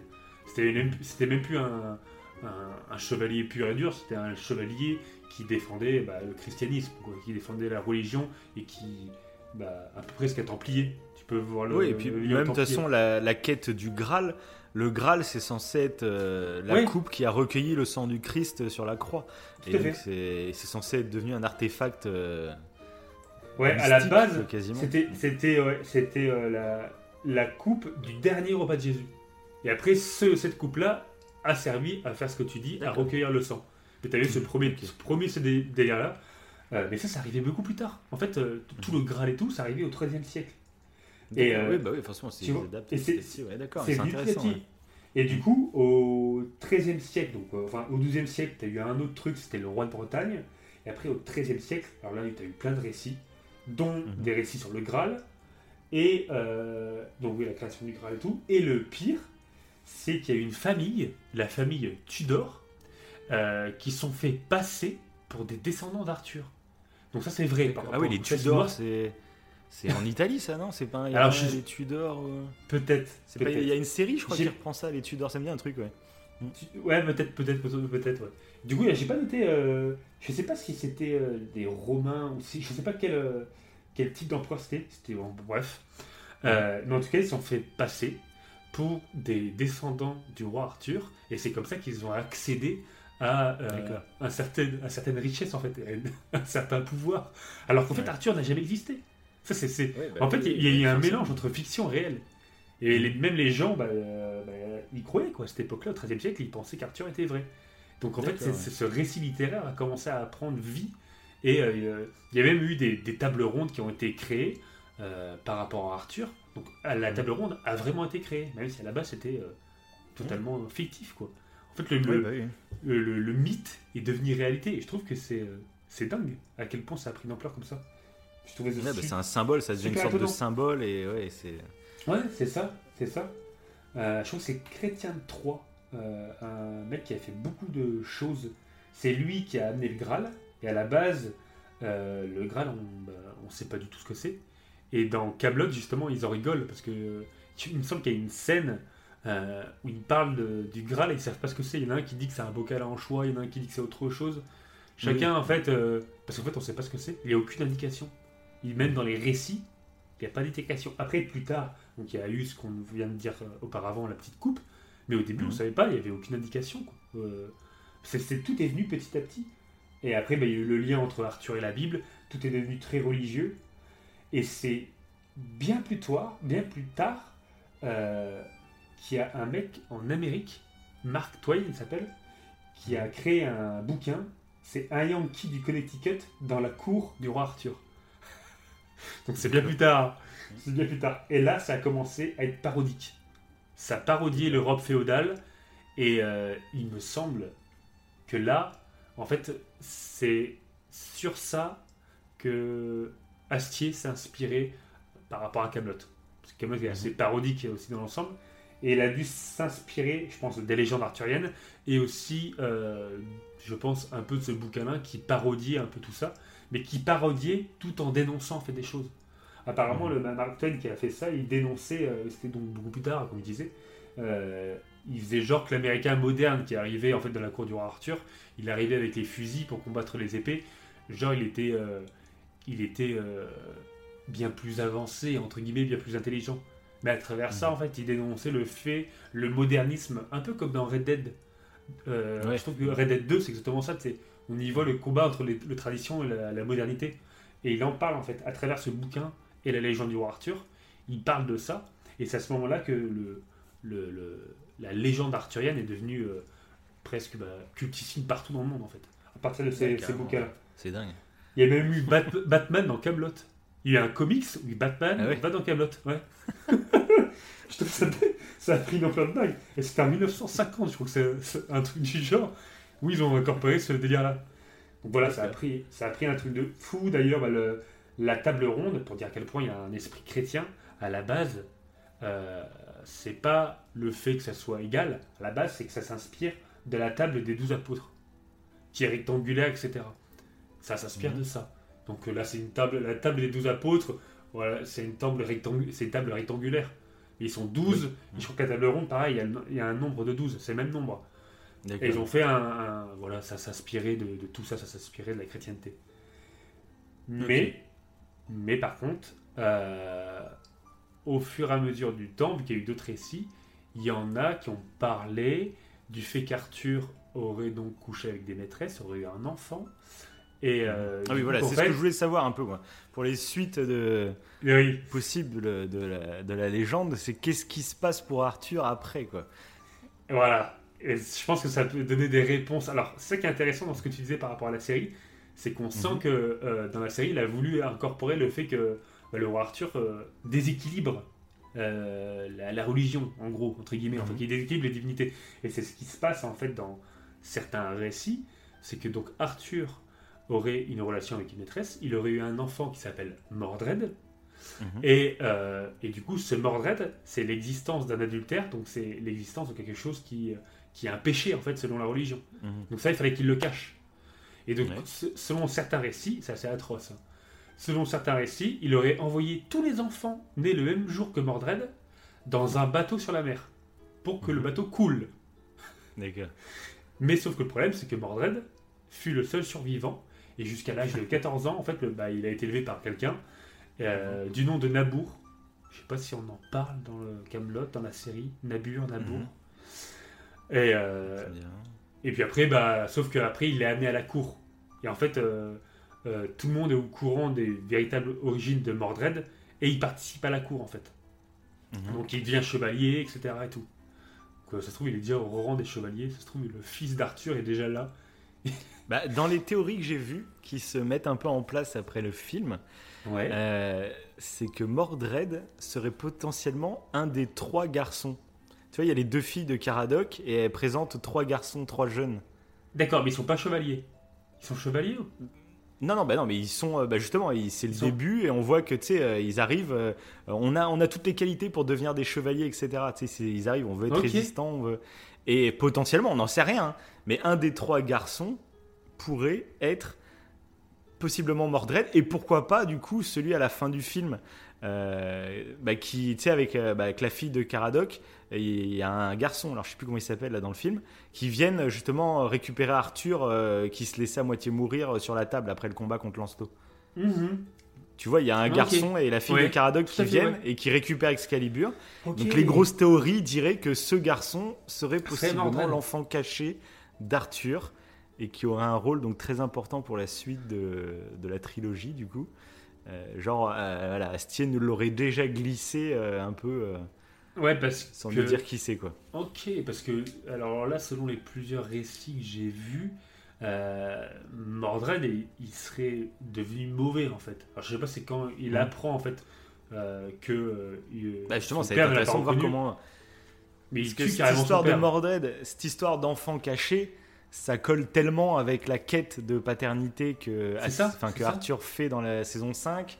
Là, on voit qu'il se rapproche de Guenièvre et on sait que finalement, il n'est pas stérile. C'était une manipulation euh, Oui, de Méléagré. de Mélégra- Mélégrand. Mélé- Mélé- Mélé- Mélégrand.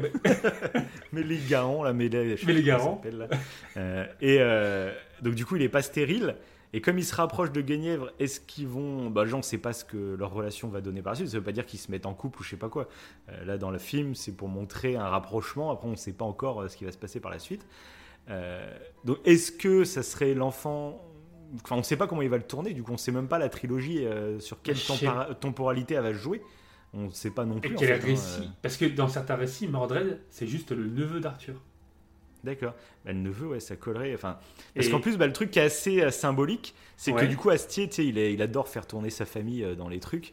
Euh, les deux parents de, de Guenièvre, Léo Dagan et je sais plus comment elle s'appelle la, mère, mais enfin, tu, tu vois les deux personnages. bah, c'est les parents d'Alexandre Astier. Dans la série, du coup, il y a son frère Simon Astier qui joue. Là, ça m'a étonné de pas le voir dans le film. Donc, je sais pas pourquoi, il y est pas. Euh, c'est assez, euh, je sais pas. Et s'il aurait eu sa place, enfin, c'est bizarre qu'on le voit pas du tout. Après, justement, il y en a qui disent que bah, il s'est passé 10 ans en fait entre la série et le film, donc il s'est passé des choses en 10 ans. Et s'il y a des personnages qui ne sont pas là, c'est peut-être tout simplement, ils sont peut-être fait tuer par Lancelot. Et peut-être qu'on en apprendra plus par la suite. Est-ce qu'il y aura des flashbacks? On sait pas trop, tu vois. Mais bref, moi ça m'a étonné de pas voir Simon Astier, c'est son frère. Euh, et puis il avait un rôle euh, assez important dans la série. C'était le, bah, c'était le frère de Guenièvre dans la série. Donc euh, c'était bizarre là qu'on le voit pas du tout. Bref. Bah ouais, ouais. Et, euh, et du coup, là, dans le film, euh, bah, euh, le personnage qui joue Arthur enfant, c'est son fils. C'est D'accord. ça qui est vraiment cool. Parce que moi, je savais que je, fais, ah putain, ils l'ont bien casté, il y a une petite ressemblance. Ah oui, c'est son fils en fait, hein, c'est son fils aîné. Du coup, les deux C'est filles bien. de Caradoc, c'est les deux filles d'Astier. D'accord. Voilà. Et à un moment, autour de la table ronde, il y a deux gamins. Bah, c'est aussi deux gamins de Astier. Comme ah, il fait tourner tout le monde. Et même, et même un. Ouais, et, ouais, et même euh, il y a le, le bébé, euh, tu sais, euh, dans la tente des, des, des Burgondes, là.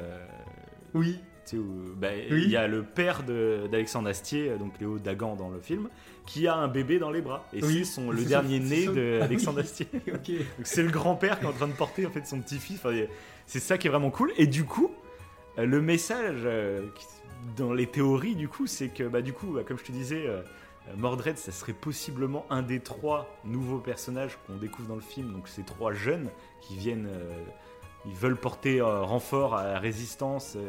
et apparemment, Mhm. ils connaissent les filles de, donc de Caradoc. Et dont ce gars qui vient aider Arthur à la fin du film, une fois qu'il a battu Lancelot, il vient donc avec la fille de Caradoc, mais c'est la fille d'Alexandre Astier. Et du coup, le message un peu, euh, tu vois, symbolique, c'est que c'est la fille d'Alexandre Astier qui est possiblement avec le fils caché d'Arthur. Les deux personnages, tu vois, le lien. euh, voilà, Astier aime bien faire des clins d'œil comme ça, donc est-ce que ça sera ça, ça On le découvrira plus tard, mais je trouverais le symbole assez cool, quoi. Parce que pourquoi il a fait venir, pourquoi c'est ces deux personnages qui viennent sauver euh, Arthur Ouais, à la fin raison. du film? Et bah, Peut-être pas, hein, mais en tout cas, ça serait assez cool, je trouve, niveau écriture. Bah, Et euh, voilà. Et puis comme on a vu que tout au long de la série, euh, il a écrit des trucs qui auront une signification, euh, enfin qui ont eu des significations ça, plus ça. tard, on se Ça. dit que là dans le film, forcément, il a déjà caché des trucs en prévision de la suite.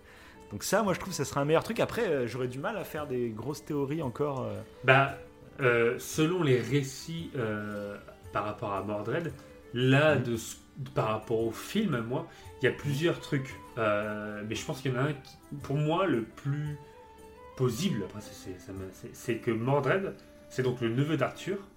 Ouais. Mais ce qui va se passer, c'est que Arthur, à un moment donné, va euh, confier le royaume à son neveu. Pendant qu'il est parti en Gaule, Mhm. euh, combattre contre l'empereur romain Lucius. Donc il y a encore un rapport avec Gladiateur. Parce que Lucius, il est dans Gladiateur. Dans le Gladiateur 2 d'ailleurs. D'accord. euh, petit truc. On en parle dans Gladiateur, hein, ceux qui veulent en savoir plus. et, euh, et du coup, mais en fait, ce qui va se passer, euh, c'est qu'en l'absence d'Arthur, Mordred, Mordred va usurper la couronne et il vit en concubinage avec la reine. Bref, euh, voilà. Et du coup, en fin de compte, à chaque fin de récit, Mordred combat contre Arthur. Il y a un moment ça, où il y, a- il y aura. Voilà. Mais le truc qui est connu, c'est que même euh, Mordred tue Arthur. Quoi. Donc, Voilà, c'est ça, c'est ça. Et là, dans ce récit-là, il le tue pas, voir. il est juste mortellement blessé. Et après, il est emmené oui, sur l'île d'Avalon. ouais, oui, ouais, oui, c'est ça. Mais après, bon, globalement, voilà. Mais sinon, oui, sinon, il y a des trucs, mais c'est beaucoup plus hard. Il y a des trucs où le Mordred, Ouais, il viole carrément euh, Guenièvre. Et, Ouais, euh, je pense pas et qu'Astier voilà. dans ce délire. Voilà, T'imagines. Ah si si. Ah là ça, ça bascule vraiment Camelot. On est de la série potage sur M6 à un viol en direct de l'enfant avec sa mère. C'est ça. pas- C'est pour ça que je, pense que c'est ça le plus plausible. Je pense que euh, parmi les trucs, parce que les autres trucs sont vachement trash. C'est- C'est Et super. en plus, moi, en plus, euh, connaissant Astier, connaissant son amour pour Star Wars, euh, d'ailleurs, j'ai vu une interview euh, de, de Astier qui parlait justement un peu de la trilogie, qu'il expliquait que contrairement à une série où bah, tu pouvais faire durer le récit tout le long d'une saison, et que finalement, il y a- tu pouvais raconter une histoire, et chaque saison, c'était une grande page d'un livre, il dit là, dans un film, il faut vraiment condenser, parce qu'il dit un film, faut qu'il y ait une étape à chaque film. Donc là, on voit que la première étape, c'était de destituer Lancelot et de retrouver le trône pour le premier film. Mhm. Et il expliquait que justement, pour, euh, euh, pour le deuxième et le troisième, ça serait chacun euh, deux grosses étapes à chaque fois. Et il disait que dans le deuxième film, euh, il avait besoin de, de casser quelque chose pour créer la surprise et, euh, et balancer euh, pour la suite, de, du coup, de, pour, la, pour le troisième épisode, euh, faire basculer la, la narration dans le deuxième épisode pour offrir un, un troisième épisode un peu plus su- surprenant. Quoi. Du coup, j'ai fait directement le lien moi, avec Star Wars et le Je suis ton père, l'Empire contre-attaque, tu vois. La grosse surprise et tout. Je me dis, comme il y a un lien, Mordred, c'est un lien de parenté avec Arthur, est-ce que la surprise de la révélation de, au lieu de Je suis ton père, on va, on va avoir le droit à Je suis ton fils à la fin de Camelot 2, du premier volet, et euh, quels vont être le- les bouleversements possibles du coup? Euh, Qu'est-ce qui va se passer exactement avec cette annonce à la fin du 2 Enfin, parce qu'il n'y aura même pas cette annonce à la fin du 2, mais je me dis que connaissant son amour pour Star Wars, c'est un peu son apogée de créer une saga, enfin une trilogie avec euh, sa licence Camelot. C'est génial. Est-ce qu'il est qu'il nous prépare pas la surprise de euh, Je suis ton fils et de bouleverser la saga et que le dernier épisode du coup euh, soit pas du tout ce qu'on attend Enfin, j'en sais rien, mais ça, ça peut être hypant là-dessus quoi. Ouais, Moi, je pense que ouais. Tu, tu vois, il y a tellement d'inspiration de Star Wars que Ah ouais, ouais, mais là, ça. ça il va vouloir créer la surprise pour le deuxième épisode. Moi, je me dis. Bah, c'est euh, ce qu'on- c'est vrai que on- quand, quand on avait fait le podcast sur Star Wars, on en avait parlé de ça. qu'on qu'on- euh, moi, j'avais dit que je trouvais qu'il y avait beaucoup de liens à la philosophie euh, bah, tao- taoïste, euh, bref, à Ouais. la pensée oui, chinoise. bah oui, mais Star Wars, il y a tout de toute façon. Il y a de tout. Et comme tu disais, il y a- bah, comme tu disais, avais, carrément, on pouvait même en faire une thèse sur le, le lien au christianisme, dont la, la table ronde, etc. Et tout. Ah ouais, bah, Parce que c'était lié à la mais légende C'est directement inspiré. hein, Voilà. George Lucas, il s'est, il s'est pas caché que lui, euh, pour Star Wars, Mais c'est ça il, qui. il a pris plein de références à droite et à gauche. hein, il s'en est pas Mais caché. c'est pour hein, ça, ça, euh, ça peut être. euh, En fait, je trouve ça. C'est trop bien. C'est trop bien. Ça me hype là pour le coup. Parce Ah oui, que bah, ça peut carrément. être super intéressant. Euh, ouais, ça peut être super intéressant. Et ils ça avaient. Ouais. Vas-y. Ils avaient, ils avaient fait un, un- Le vu que le Graal, en fait, on ne sait pas ce que c'est euh, concrètement. Il y en a. Alors, je sais plus qui avait dit ça, mais j'avais trouvé ça intéressant. Bah, Je, je- je me demande si c'est pas Astier lui-même, mais je suis pas sûr. Ouais. Je suis pas sûr, mais qui disait que euh, le truc qui marchait aussi dans Camelot, c'était aussi le rapport au Graal, à cette quête mystérieuse du Graal. Ah bah, c'est quelque chose de magique, et ça a un rapport c'est en fait connu. à l'écologie presque, parce que ça a un rapport en fait à, à, à- à la magie, à un peu à toute la féerie, euh, bah, la, la, la brocéliande, la féerie bretonne. Bref, c'est tout ce qui est lié à la nature, les elfes, etc. Tout. Bah, Ouais, c'est- il y, a un- il y a un rapport en fait à, la nature. Et là, à, à l'ère actuelle, on recherche ce rapport à la nature, je trouve. De toute façon, il y a un potentiel de ouf avec cette, euh, Ouais, avec cette licence. C'est, c'est que tu sais qu'Astier, il a envie de raconter des choses et en plus euh, bah, de Mm. prendre une, enfin pas une licence du coup, mais prendre des légendes euh, connues de tous Ouais. et, et en même temps avec un fort potentiel. C'est vrai que tu peux aller broder un peu où tu veux. Il y a, C'est de l'héroïque fantasy, donc Oui, ça peut être moderne aussi. Donc il y a du potentiel. Moi, ça, Ah, moi, c'est- j'attends vraiment me de voir la suite.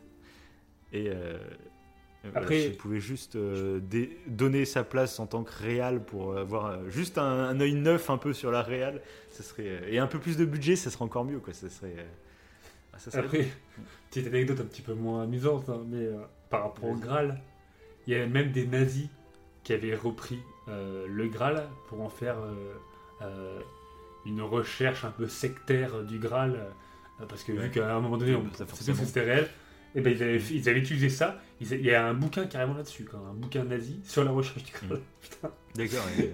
Et je trouve ça complètement dingue. À quel point en fait ça, ça a influé le monde, alors que ça- c'est juste Ouais. une légende en fait, c'est juste un récit euh, totalement fictif quoi. Et pourtant c'est c'est parti tellement loin.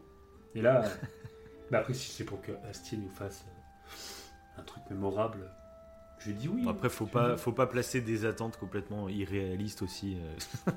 Oui, ah, il va nous créer euh, une nouvelle légende hein, lui-même. Non, mais j'ai- j'aimerais bien, ouais. qu'il fasse. Mais je crois que c'est lui qui a parlé de. Alors je suis pas sûr qu'il a parlé du Graal et du rapport à l'écologie, et ça qui a attiré les gens. Et s'il arrivait à faire un truc par rapport à ça aussi, ça pourrait être cool. Je pense, hein, je sais pas. Qui Mhm. lie le- la, la quête du Graal à, à, euh, je sais pas, quelque chose de lié à la nature, je sais pas. Ouais, moi, je, là, du coup, ça ouvre plein de possibilités. je- Mais je, je Bonne sais pas du tout quoi, quoi, théoriser, quoi théoriser, là, pour le coup. euh, je- Ah oui, oui. Là, moi-même, quête du Graal et tout, c'est vrai que je me demande où ça. À part moi, ce côté, donc Mordred et son fils, où je pense forcément. Ouais, là, ça peut être super. il va y avoir un lien.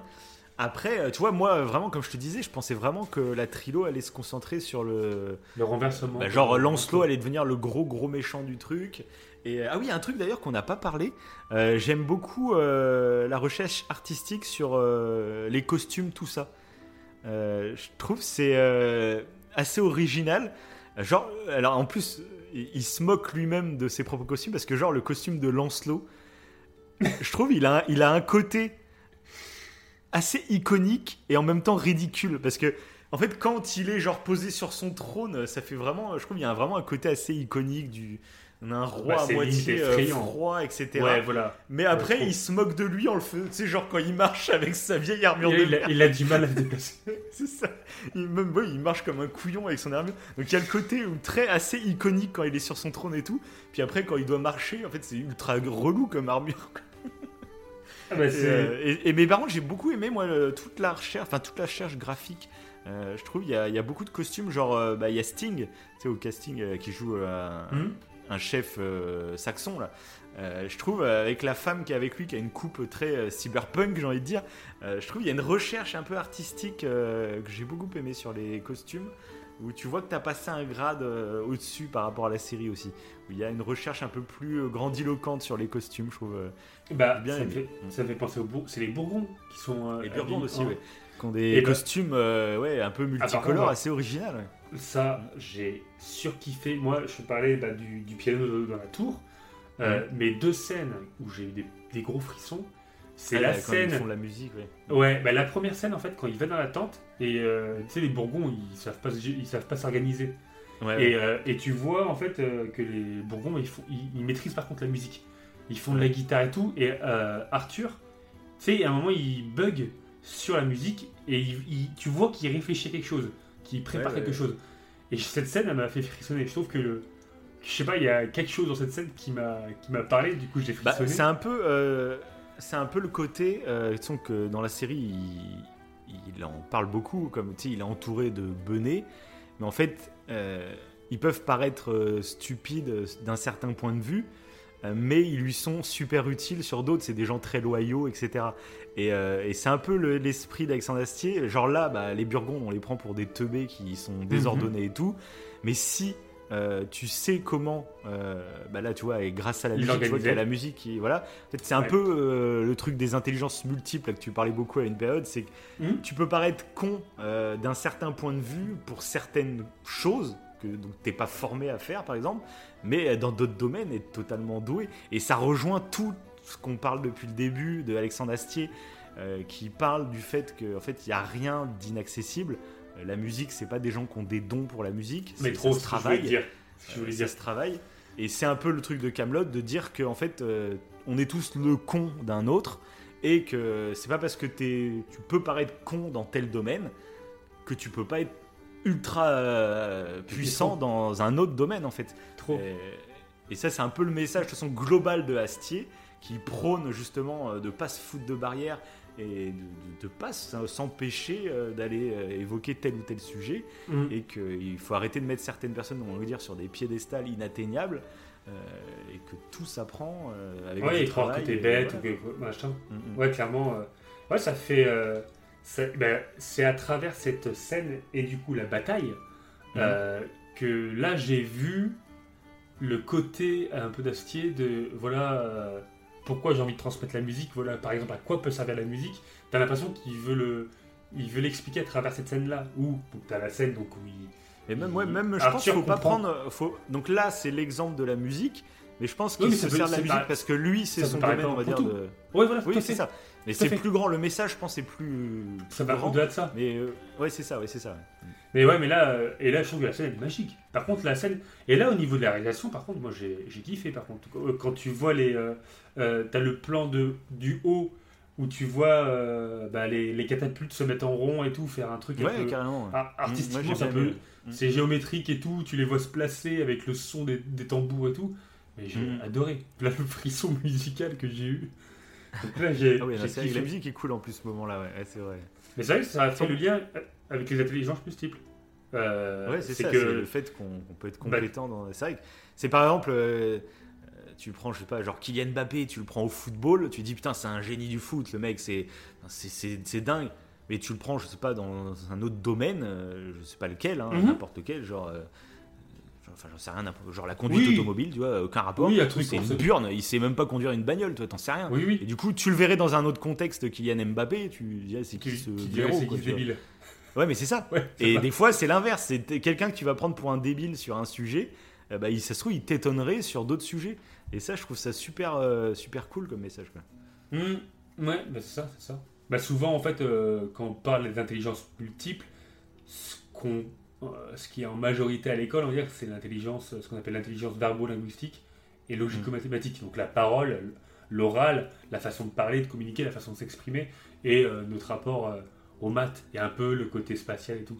Et tous les autres, bah, comme ce qu'ils appellent, je crois que c'est l'intelligence rythmo-musicale, un truc du genre, ça c'est c'est à part.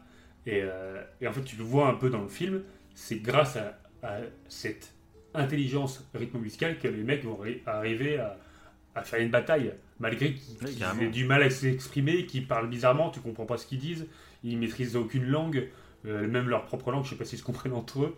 Tu vois, c'est assez. Euh, c'est, ça relance ce que tu dis, ouais, ça, c'est, c'est beau.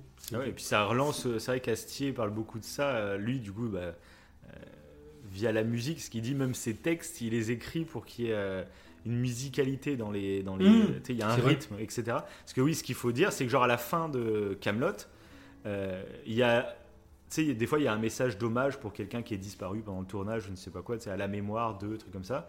Et lui, à la fin de Camelot, il a marqué euh, Camelot est intégralement dédié à Louis de Funès. Voilà, il fait ce truc. Et je trouve que le personnage d'Arthur, euh, il y a beaucoup de Louis de Funès. alors, c'est Enfin, je trouve que ça se ressemble. Il y a beaucoup d'épisodes euh, où il fait du Louis de Funès, où tu verrais bien Louis de Funès jouer le rôle Ouais. d'Arthur finalement. Et euh, donc moins dans les, dans, même dans le film et tout, on le ressent beaucoup moins. Plus du coup dans les premières saisons où il y a beaucoup de comiques et de scènes, euh, peut-être des fois un peu dans l'excès, dans la caricature. Tu vois, ils sont obligés de d'être très expressifs pour euh, comme c'est un format court, faut que ça passe très vite. Il y a vraiment du Louis de Funès. Moi, quand je débutais la série, là, il y avait vraiment du Louis de Funès.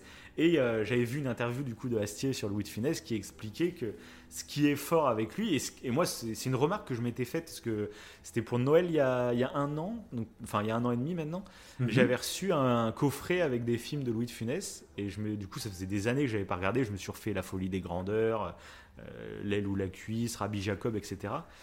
Et ce qui est hallucinant, je trouve, dans les films de Louis de Funès, c'est que tout a vieilli. Mais vraiment, hein, bah, la qualité d'image, la qualité audio, et même les acteurs autour de lui, euh, ils ont une façon de parler, ça a vieilli. Tu le sens dans le dialecte et tout. Mais Louis de Funès, non. Il est ultra moderne. Enfin, euh, moi, ça m'a vraiment fait bizarre. Il a un rôle, il a une façon de s'exprimer, il a un rythme euh, dans sa façon de s'exprimer qui est ultra moderne. Et tu pourrais le voir dans un film d'aujourd'hui, en fait. Il aurait sa place et c'est dingue. euh, ce Ah ouais, d'accord, ouais. Ouais, t'as maintenant que, ça- décalage maintenant entre que les lui- films lui ont vraiment vieilli. Ah ouais, mais si t'enlèves lui, tu dis ouais, c'est un vieux film de l'époque. Et lui, au milieu, il modernise le tout. Et c'est pour ça que, de toute façon, euh, que les films de Louis de Funès, ça passe encore à la télé et tout. Et que ça transperce les générations. C'est Ouais. ouais, c'est ça. Et, euh, et du coup, à Astier, justement, il y avait une interview de lui qui parlait justement de Louis de Funès, qui était admiratif de ça, et qui parlait justement que Louis de Funès, sa grande qualité, euh, c'était justement ce rythme qu'il avait dans, dans ses répliques, et il disait qu'il travaillait vachement euh, sur ça. Euh, des fois, il pouvait passer des heures à, à trouver le bon rythme pour telle réplique. Au lieu d'apprendre son texte par cœur, et ben, il apprenait à comment bien placer chaque mot l'intonation, le... et tu, quand tu revois des extraits de films de Louis de Funès, toutes ces réactions, euh, des fois tu pourrais, c'est limite clownesque, mais en fait il y, a un- vrai jeu de tempo, de, c'est super intéressant à analyser, et, voilà, ça fait partie des choses je trouve qui sont passionnantes. Euh, Quand tu regardes un film de Louis de Funès, ou même d'autres films, hein, euh, où tu dis oui, les dialogues sont cool, voilà, c'est cool. Et quand tu commences à apprendre bah, à travailler sur l'écriture, à travailler le rythme, ben, ça t'ouvre. Tu te rends compte à quel point tel texte, euh, en fait, c'est c'est travaillé justement. C'est pas juste du hasard comme ça. euh, Que je- une scène va, il y a vraiment un travail d'acteur et tu, c'est c'est le cas sur plein de sujets. De toute façon, c'est la fameuse phrase. euh, plus tu apprends, moins tu en, tu en sais, ou un truc comme ça. Hmm. C'est cette fameuse phrase où dès que tu décides d'approfondir un sujet, bah, tu te rends compte que c'est beaucoup moins simple que ce que tu pensais. L'effet Du de coup, Dunning en fait, Kruger. Ouais, c'est ça. C'est cet effet-là, c'est vrai. C'est Tu ça. te rends compte que tu crois avoir tout compris, et, là, tu es en encore fait, dans la tu- béatitude et Et dans, le monde de la stupidité, comme ils appellent certains. En ça. fait, euh, tu creuses le sujet, tu fais Ah non, en fait, c'est beaucoup plus complexe que. Mais c'est vrai, ça. C'est vrai sur Mm. tous les sujets. Ça, en fait, c'est toujours beaucoup plus complexe que. que C'est ce ça. Et puis ça, ce truc-là du jeu de Louis de Funès, ça symbolise ce qu'on disait, bah, qu'on dit en fait depuis le début du podcast. hein, je pense que ça va être l'émission sur ça, hein, sur le fait que euh, Louis de Funès, c'est pas juste, euh, il est touché par la grâce. Il a une façon de s'exprimer qui plaît aux gens. Euh, c'est comme ça. Il a une façon de bouger qui plaît aux gens. C'est c'est comme ça. C'est inné.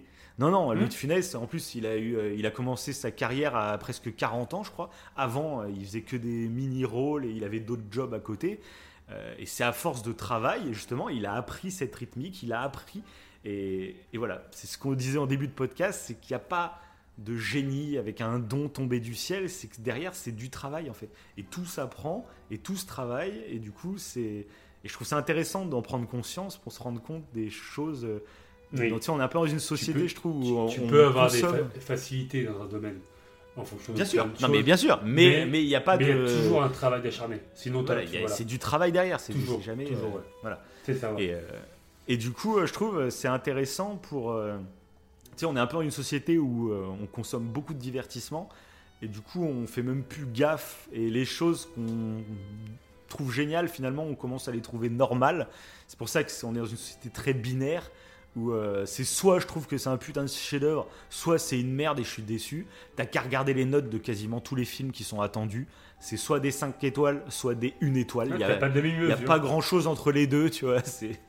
Et, euh, et je trouve que bah, justement voilà, dommage. euh, consommer peut-être un peu moins d'œuvres, mais quand t'en consommes, bah, tu essaies de les approfondir un peu pour essayer d'en apprécier. euh, Mais trop. en même temps, c'est ouais. Bah, ce qu'on kiffe quand on fait. euh, c'est purement. euh, Je vais te dire, c'est purement. euh, Égo Au coin du feu. Égo. Ah oui, bah, c'est ouais, voilà, mais c'est ce kiff de faire ça, c'est que t'approfondis. Là, là, on approfondit l'un et l'autre euh, différents points de Camelot. Là, tu m'as apporté des trucs vachement intéressants. Et j'étais moi allé voir la légende arthurienne. Pour moi, je t'ai appris Ouais, bah quelques trucs. Mais du coup, c'est cet approfondissement qui fait que c'est encore plus intéressant. Et, Ah euh, bah oui, c'est ça. et c'est encore plus kiffant en fait. Tu, tu, tu- l'œuvre, elle est, elle Et puis après, tu t'investis. Moi, c'est pour ça que j'aime bien. En plus, j'aime bien euh, là que ce soit un début de trilogie. Alors, j'espère qu'il y aura vraiment les suites. Mais moi, j'aime bien les œuvres où tu peux t'investir dedans. Et quand c'est un début de trilo, eh ben, tu te dis en fait, ça va durer plusieurs années. euh, même potentiellement plus longtemps qu'une trilo de Star Wars, par exemple, qui était déjà calibrée pour sortir tous les deux ans, tu vois. Mhm. Là, Camelot, ça se trouve, le prochain épisode, s'il existe, ça sera peut-être dans 3 ou 4 ans. Et donc peut-être que l'épisode 3, ça sera peut-être dans 10 ans, tu vois. On n'en sait rien. Et du coup, bah, moi j'aime bien ce... On en parle souvent que nous, on aime, euh, au-delà de la destination, on aime le voyage. Et moi, ça fait partie... euh, bah, on est parti sur une trilogie, on va en pouvoir en discuter, pas tous les jours, mais tu vois, de temps en temps, on va en discuter dès qu'il y a une petite news et tout. Et pour moi, on est un peu parti là-dedans. Et donc moi, je suis content, quoi. Ah ouais? Bah, ça, ça laisse le temps de. Pourquoi pas lire les BD ou de lire potentiellement. C'est ça, oui, c'est vrai qu'on en a pas parlé des légendes arthuriennes. Du coup, elle est BD, donc de ce que j'en sais, c'est que c'est vraiment euh, des histoires annexes, mais qui sont toujours en lien avec des trucs qui, ont, qui sont apparus dans la série. C'est qu'à un moment, ils vont parler d'une quête euh, dans la série. Donc moi, j'ai le- j'ai l'épisode où euh, euh, Caradoc et Perceval reviennent euh, et ils ont tué un serpent géant. Mhm. Au fur et à mesure de la discussion, on se rend compte que le serpent, euh, euh, bah, finalement, ils l'ont trouvé au bord du lac. Ils pensaient que c'était en plein milieu d'un lac et tout, mais ils l'ont trouvé au bord du lac. Puis ils se sont rendus compte que le serpent, bon, géant, euh, c'était vite dit, en fait, euh, c'était une petite euh, couleuvre. en fait, il fait, c'est pas du tout un serpent géant, du coup. Ah bah, il était grand, quoi. c'était une couleuvre, c'était aucun rapport. Tu vois. Et du coup, apparemment, il y a une BD qui traite du, euh, du fait que bah, de cette quête du serpent géant, on la vit en BD, du coup. Donc c'est un annexe. Et aussi, alors un truc qui peut être intéressant par contre, c'est qu'Astier, justement, il l'a dit euh, bah, dans l'émission euh, chez Antoine Decaune que je parlais tout à l'heure. Euh, il a parlé du coup à un moment des BD et il a expliqué que ce qui était cool avec les BD, c'est que tout le côté fantastique avec des dragons, tout ça, qu'on entend parler dans la série, mais à chaque fois Ah c'est toujours pareil. Ils reviennent d'une quête, on vient de tuer un dire. dragon. Euh, Tu et bah, il dit là dans la BD en fait dans la BD tu peux illustrer parce que ça Mhm. demande euh, pas plus de moyens que voilà, Ok, c'est une ouais. BD. Il fait alors que dans la série c'est totalement impossible de modéliser un dragon, euh, sinon ça va être ultra cheapos quoi. et, euh, et du coup même là tu vois dans le film euh, si le budget est pas augmenté, euh, là ils ont fait en image de synthèse le château de Camelot tout ça, mais tu vois déjà que c'est t'es pas au niveau du cinéma américain où maintenant c'est limite Oui. photoréaliste, enfin, c'est un truc de dingue. Là on voit que c'est de l'image de synthèse. Mais je trouvais ça très beau artistiquement, moi c'est un truc ouais. qui me gêne pas. Euh, mais tu vois que voilà, et c'est un modèle fixe. Donc t'imagines bien que faire un dragon en mouvement sur une scène d'action qui dure genre 10 minutes, c'est au-delà des moyens, je pense, que ce que peut la série. Euh, Mais je pense que c'est ce qu'il rêverait. Il rêverait d'avoir un budget euh, bien plus grand pour vraiment créer euh, un truc euh, bah, d'une envergure encore plus grande. Donc à voir la suite des événements. quoi. Et d'ailleurs, il, s'était exprimé sur le sujet que ça avait mis autant de temps en fait entre le film et la série. Ah oui, du coup, ah oui, c'est vrai que je suis même pas revenu dessus. Du coup, on a parlé de mille et un trucs. du coup, ce qui s'est passé, c'est qu'après, on va dire le bashing que s'est pris la saison 5, D'accord. euh, bah en fait, donc la saison 6 ça avait déjà été signé, donc c'est pour ça qu'il a fait, même après le bashing, il a quand même fait la saison 6.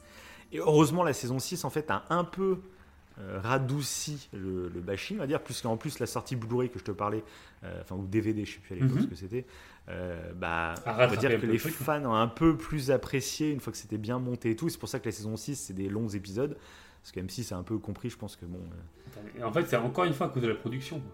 T'as l'impression que souvent. Ouais, mais là tu peux pas forcément vouloir M6 parce que c'est. Euh, Pour eux, Camelot c'était tel truc. Ils ont déjà produit euh, la série à la base. C'est M6 qui a, qui a aidé à la création de Camelot. Donc que eux ils veulent conserver un format qui fonctionne, c'est un peu compréhensible, on va dire. Euh, Ouais, que Astier lui pas évoluer. Ouais, Ouais. ouais, après, c'est c'est un risque aussi pour la chaîne de changer totalement le format, quoi. Donc, C'était un mix entre les deux, c'est toujours compliqué ce genre d'histoire, hein, parce que c'est pas tout blanc, tout noir, c'est pas les méchants de chaîne qui veulent un, truc trop calibré. Le, et puis, le monde le gentil créateur, euh, voilà, le gentil créateur qui lui a une vision, voilà. Et euh, mais du coup, bah, avec le bashing que ça a eu, en fait, euh, Mhm. bah, il a annoncé le- le- la trilogie au cinéma dès la fin de la série. Mais finalement, bah, les producteurs, les investisseurs derrière, ils étaient euh, moyen chauds. Quoi. Ils disaient bon. Euh, Il y avait une hype Camelot, mais qui a vraiment redescendu après les deux dernières saisons. Et euh, parce que pour eux, Camelot, c'était la série humoristique et la, la série dramatique. Il y en a plein, même des choix, même aujourd'hui. Toi, tu euh, avant, je vu. s'y intéresse Je là. voilà. je l'ai vu en critique sur le film.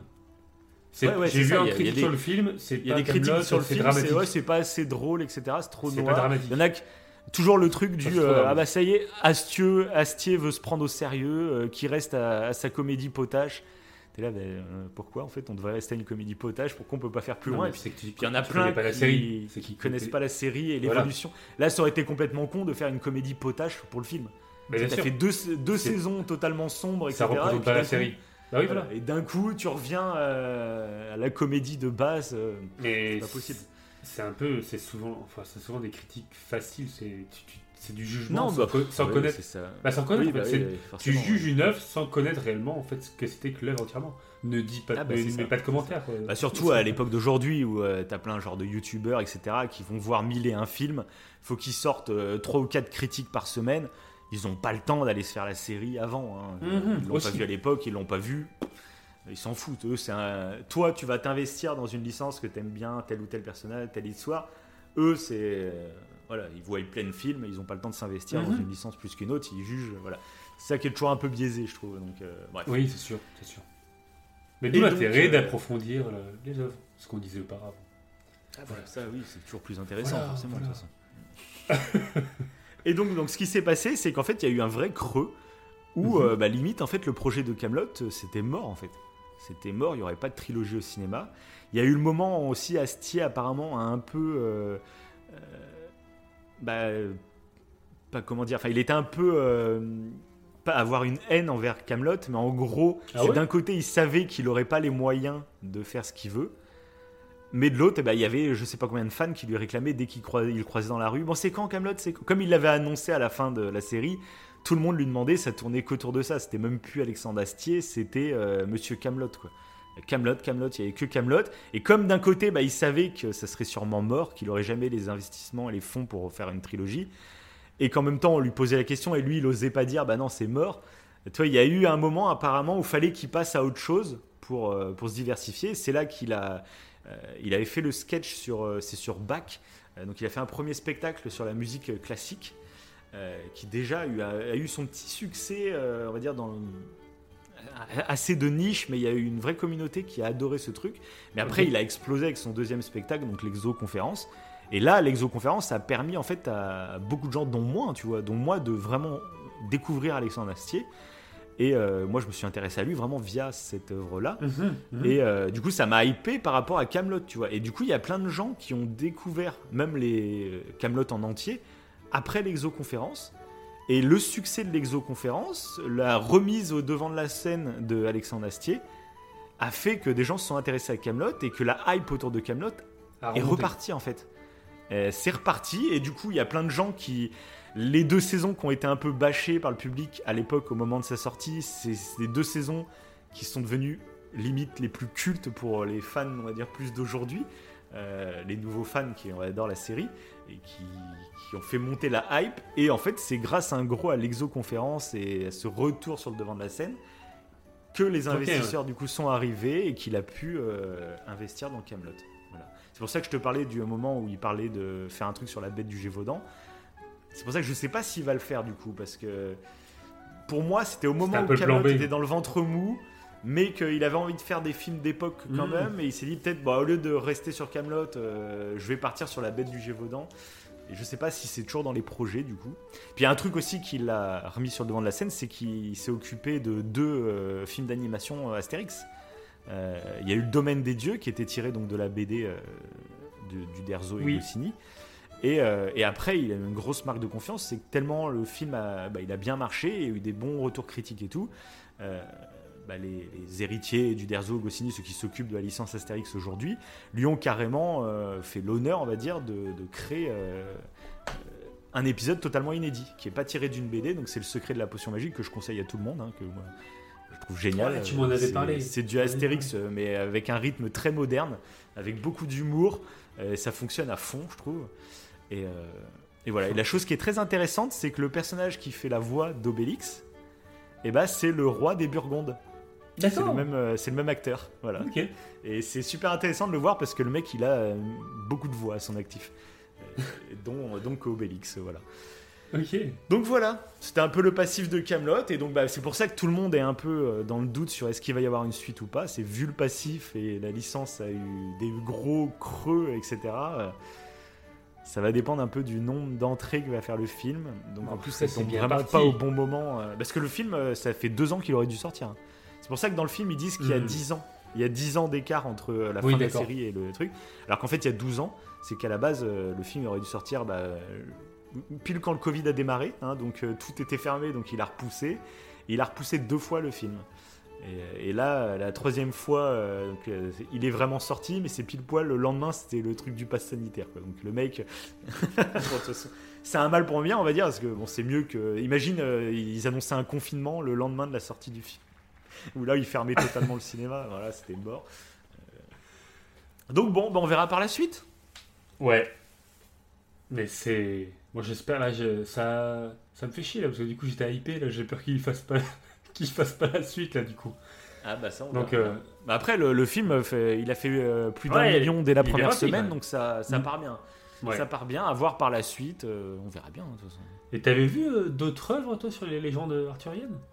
À part Camelot en fait À part peut-être, bah, si tu m'avais parlé de Merlin en off euh, de Disney. Bah Merlin l'Enchanteur, le Disney, hein, mais euh, sinon... Non? je, Sinon non? je, connaissais, mais alors je crois pas que c'est lié à d'autres œuvres, hein, je sais pas. J'en avais vu, moi j'avais vu un film sur Ar- Ah bah oui, le roi Arthur. je sais pas quoi. ouais, oui, oh, avec, remonte, la- ça, avec Hans. Zimmer. Avec la musique D'accord, ouais, ça remonte. Limite, faudrait que je me le revoie, tu vois, pour voir la... Ouais, moi aussi. C'était un peu l'époque, tu sais, que je parlais dans, quand on a fait le podcast sur Gladiator. C'était un peu l'époque euh, post-Seigneur des Anneaux, où il y avait plein de films de guerre de chevaliers. Euh, Je sais pas si tu te rappelles cette période, Ah, là, il y a ouais. eu tous les films dans le même genre, et j'avais fait un peu une overdose, moi, à l'époque. Euh, Tous ces films, t'avais l'impression que ouais, il y avait trois films comme ça qui sortaient par an, avec euh, peu importe l'époque, mais c'était des guerres de chevaliers. euh. Il y, a, il y a eu un moment, il y a eu un surdosage de ce genre de film, et je crois que le roi Arthur, là, ce film-là, il était sorti euh, au même moment, quoi, dans cette période. Bon, allez, pense qu'on a fait une grosse émission là. hein. On vous avait dit que c'était une émission Bah, spéciale là. Je euh. m'y- Je m'attendais pas euh, autant de temps. Ah bah ouais, bah, le temps passe vite. hein, euh. Ah, c'est clair, c'est clair.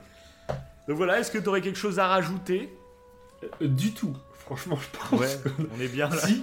Ah si, un petit détail euh, que je trouve intéressant. Bon, c'est vraiment une petite anecdote, mais quand tu parlais de Louis de Finesse, j'avais vu qu'Astier avait, avait dit que les derniers films euh, de Louis Finesse, en fait, il avait du mal. Pas par rapport... Oui, euh, j'ai vu, ouais. Tu l'avais vu ça? Pas par rapport fait, au talent ouais. de Louis de Funès, mais par rapport au fait que pour lui, Louis de Funès, il l'avait vu euh, tout petit et il avait l'impression euh, de voir comme un proche qui avait vieilli et du coup, ça lui faisait euh, de la peine en fait. Ça lui faisait Ouais, bah peine de voir Surtout que, Louis les de derniers films, il était plus affaibli, il était un peu moins énergique et tout, donc euh, bah ouais, bah forcément. ouais. Ah, c'est marrant comme, comme anecdote. C'est vrai que des artistes comme ça, que des acteurs que tu vois tout petit. Ah bah euh, ça c'est comme tout. C'est vrai que j'ai un, j'ai un peu cet effet moi aussi pour certains acteurs, enfin pour tout le monde aura cet effet là.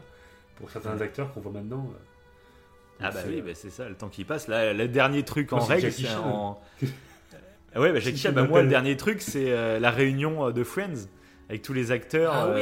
euh, 15 ans plus tard. Euh, ah bah tu les revois 15 ans après, ça fait chelou, hein, parce que c'est. Pour toi, ils sont limite immortels dans la série, et là, d'un coup, tu les vois. euh, euh, Il y en a euh, voilà, qui ont un peu grossi, il y a des cheveux gris Ouais, ouais. qui sont parsemés, il y a, forcément. il y a certaines qui sont un peu refaire le visage, tu- et ça fait bizarre de, bah, de voir le temps qui passe, hein, forcément, de toute façon. Voilà, C'est- on finit c'est sur la une touche de tristesse, c'est la vie. La dramaturgie. Bon, bah sur de- ce, de alors j'espère que bah, le podcast vous aura plu, que voilà, Euh. autant les, ceux qui découvrent Camelot et ceux qui sont fans de Camelot. Ouais, parce qu'on a beaucoup parlé, on a beaucoup parlé de choses autour de Camelot. On a un petit peu moins parlé de- du film. on a beaucoup parlé de tout, euh, tout le contexte, quoi.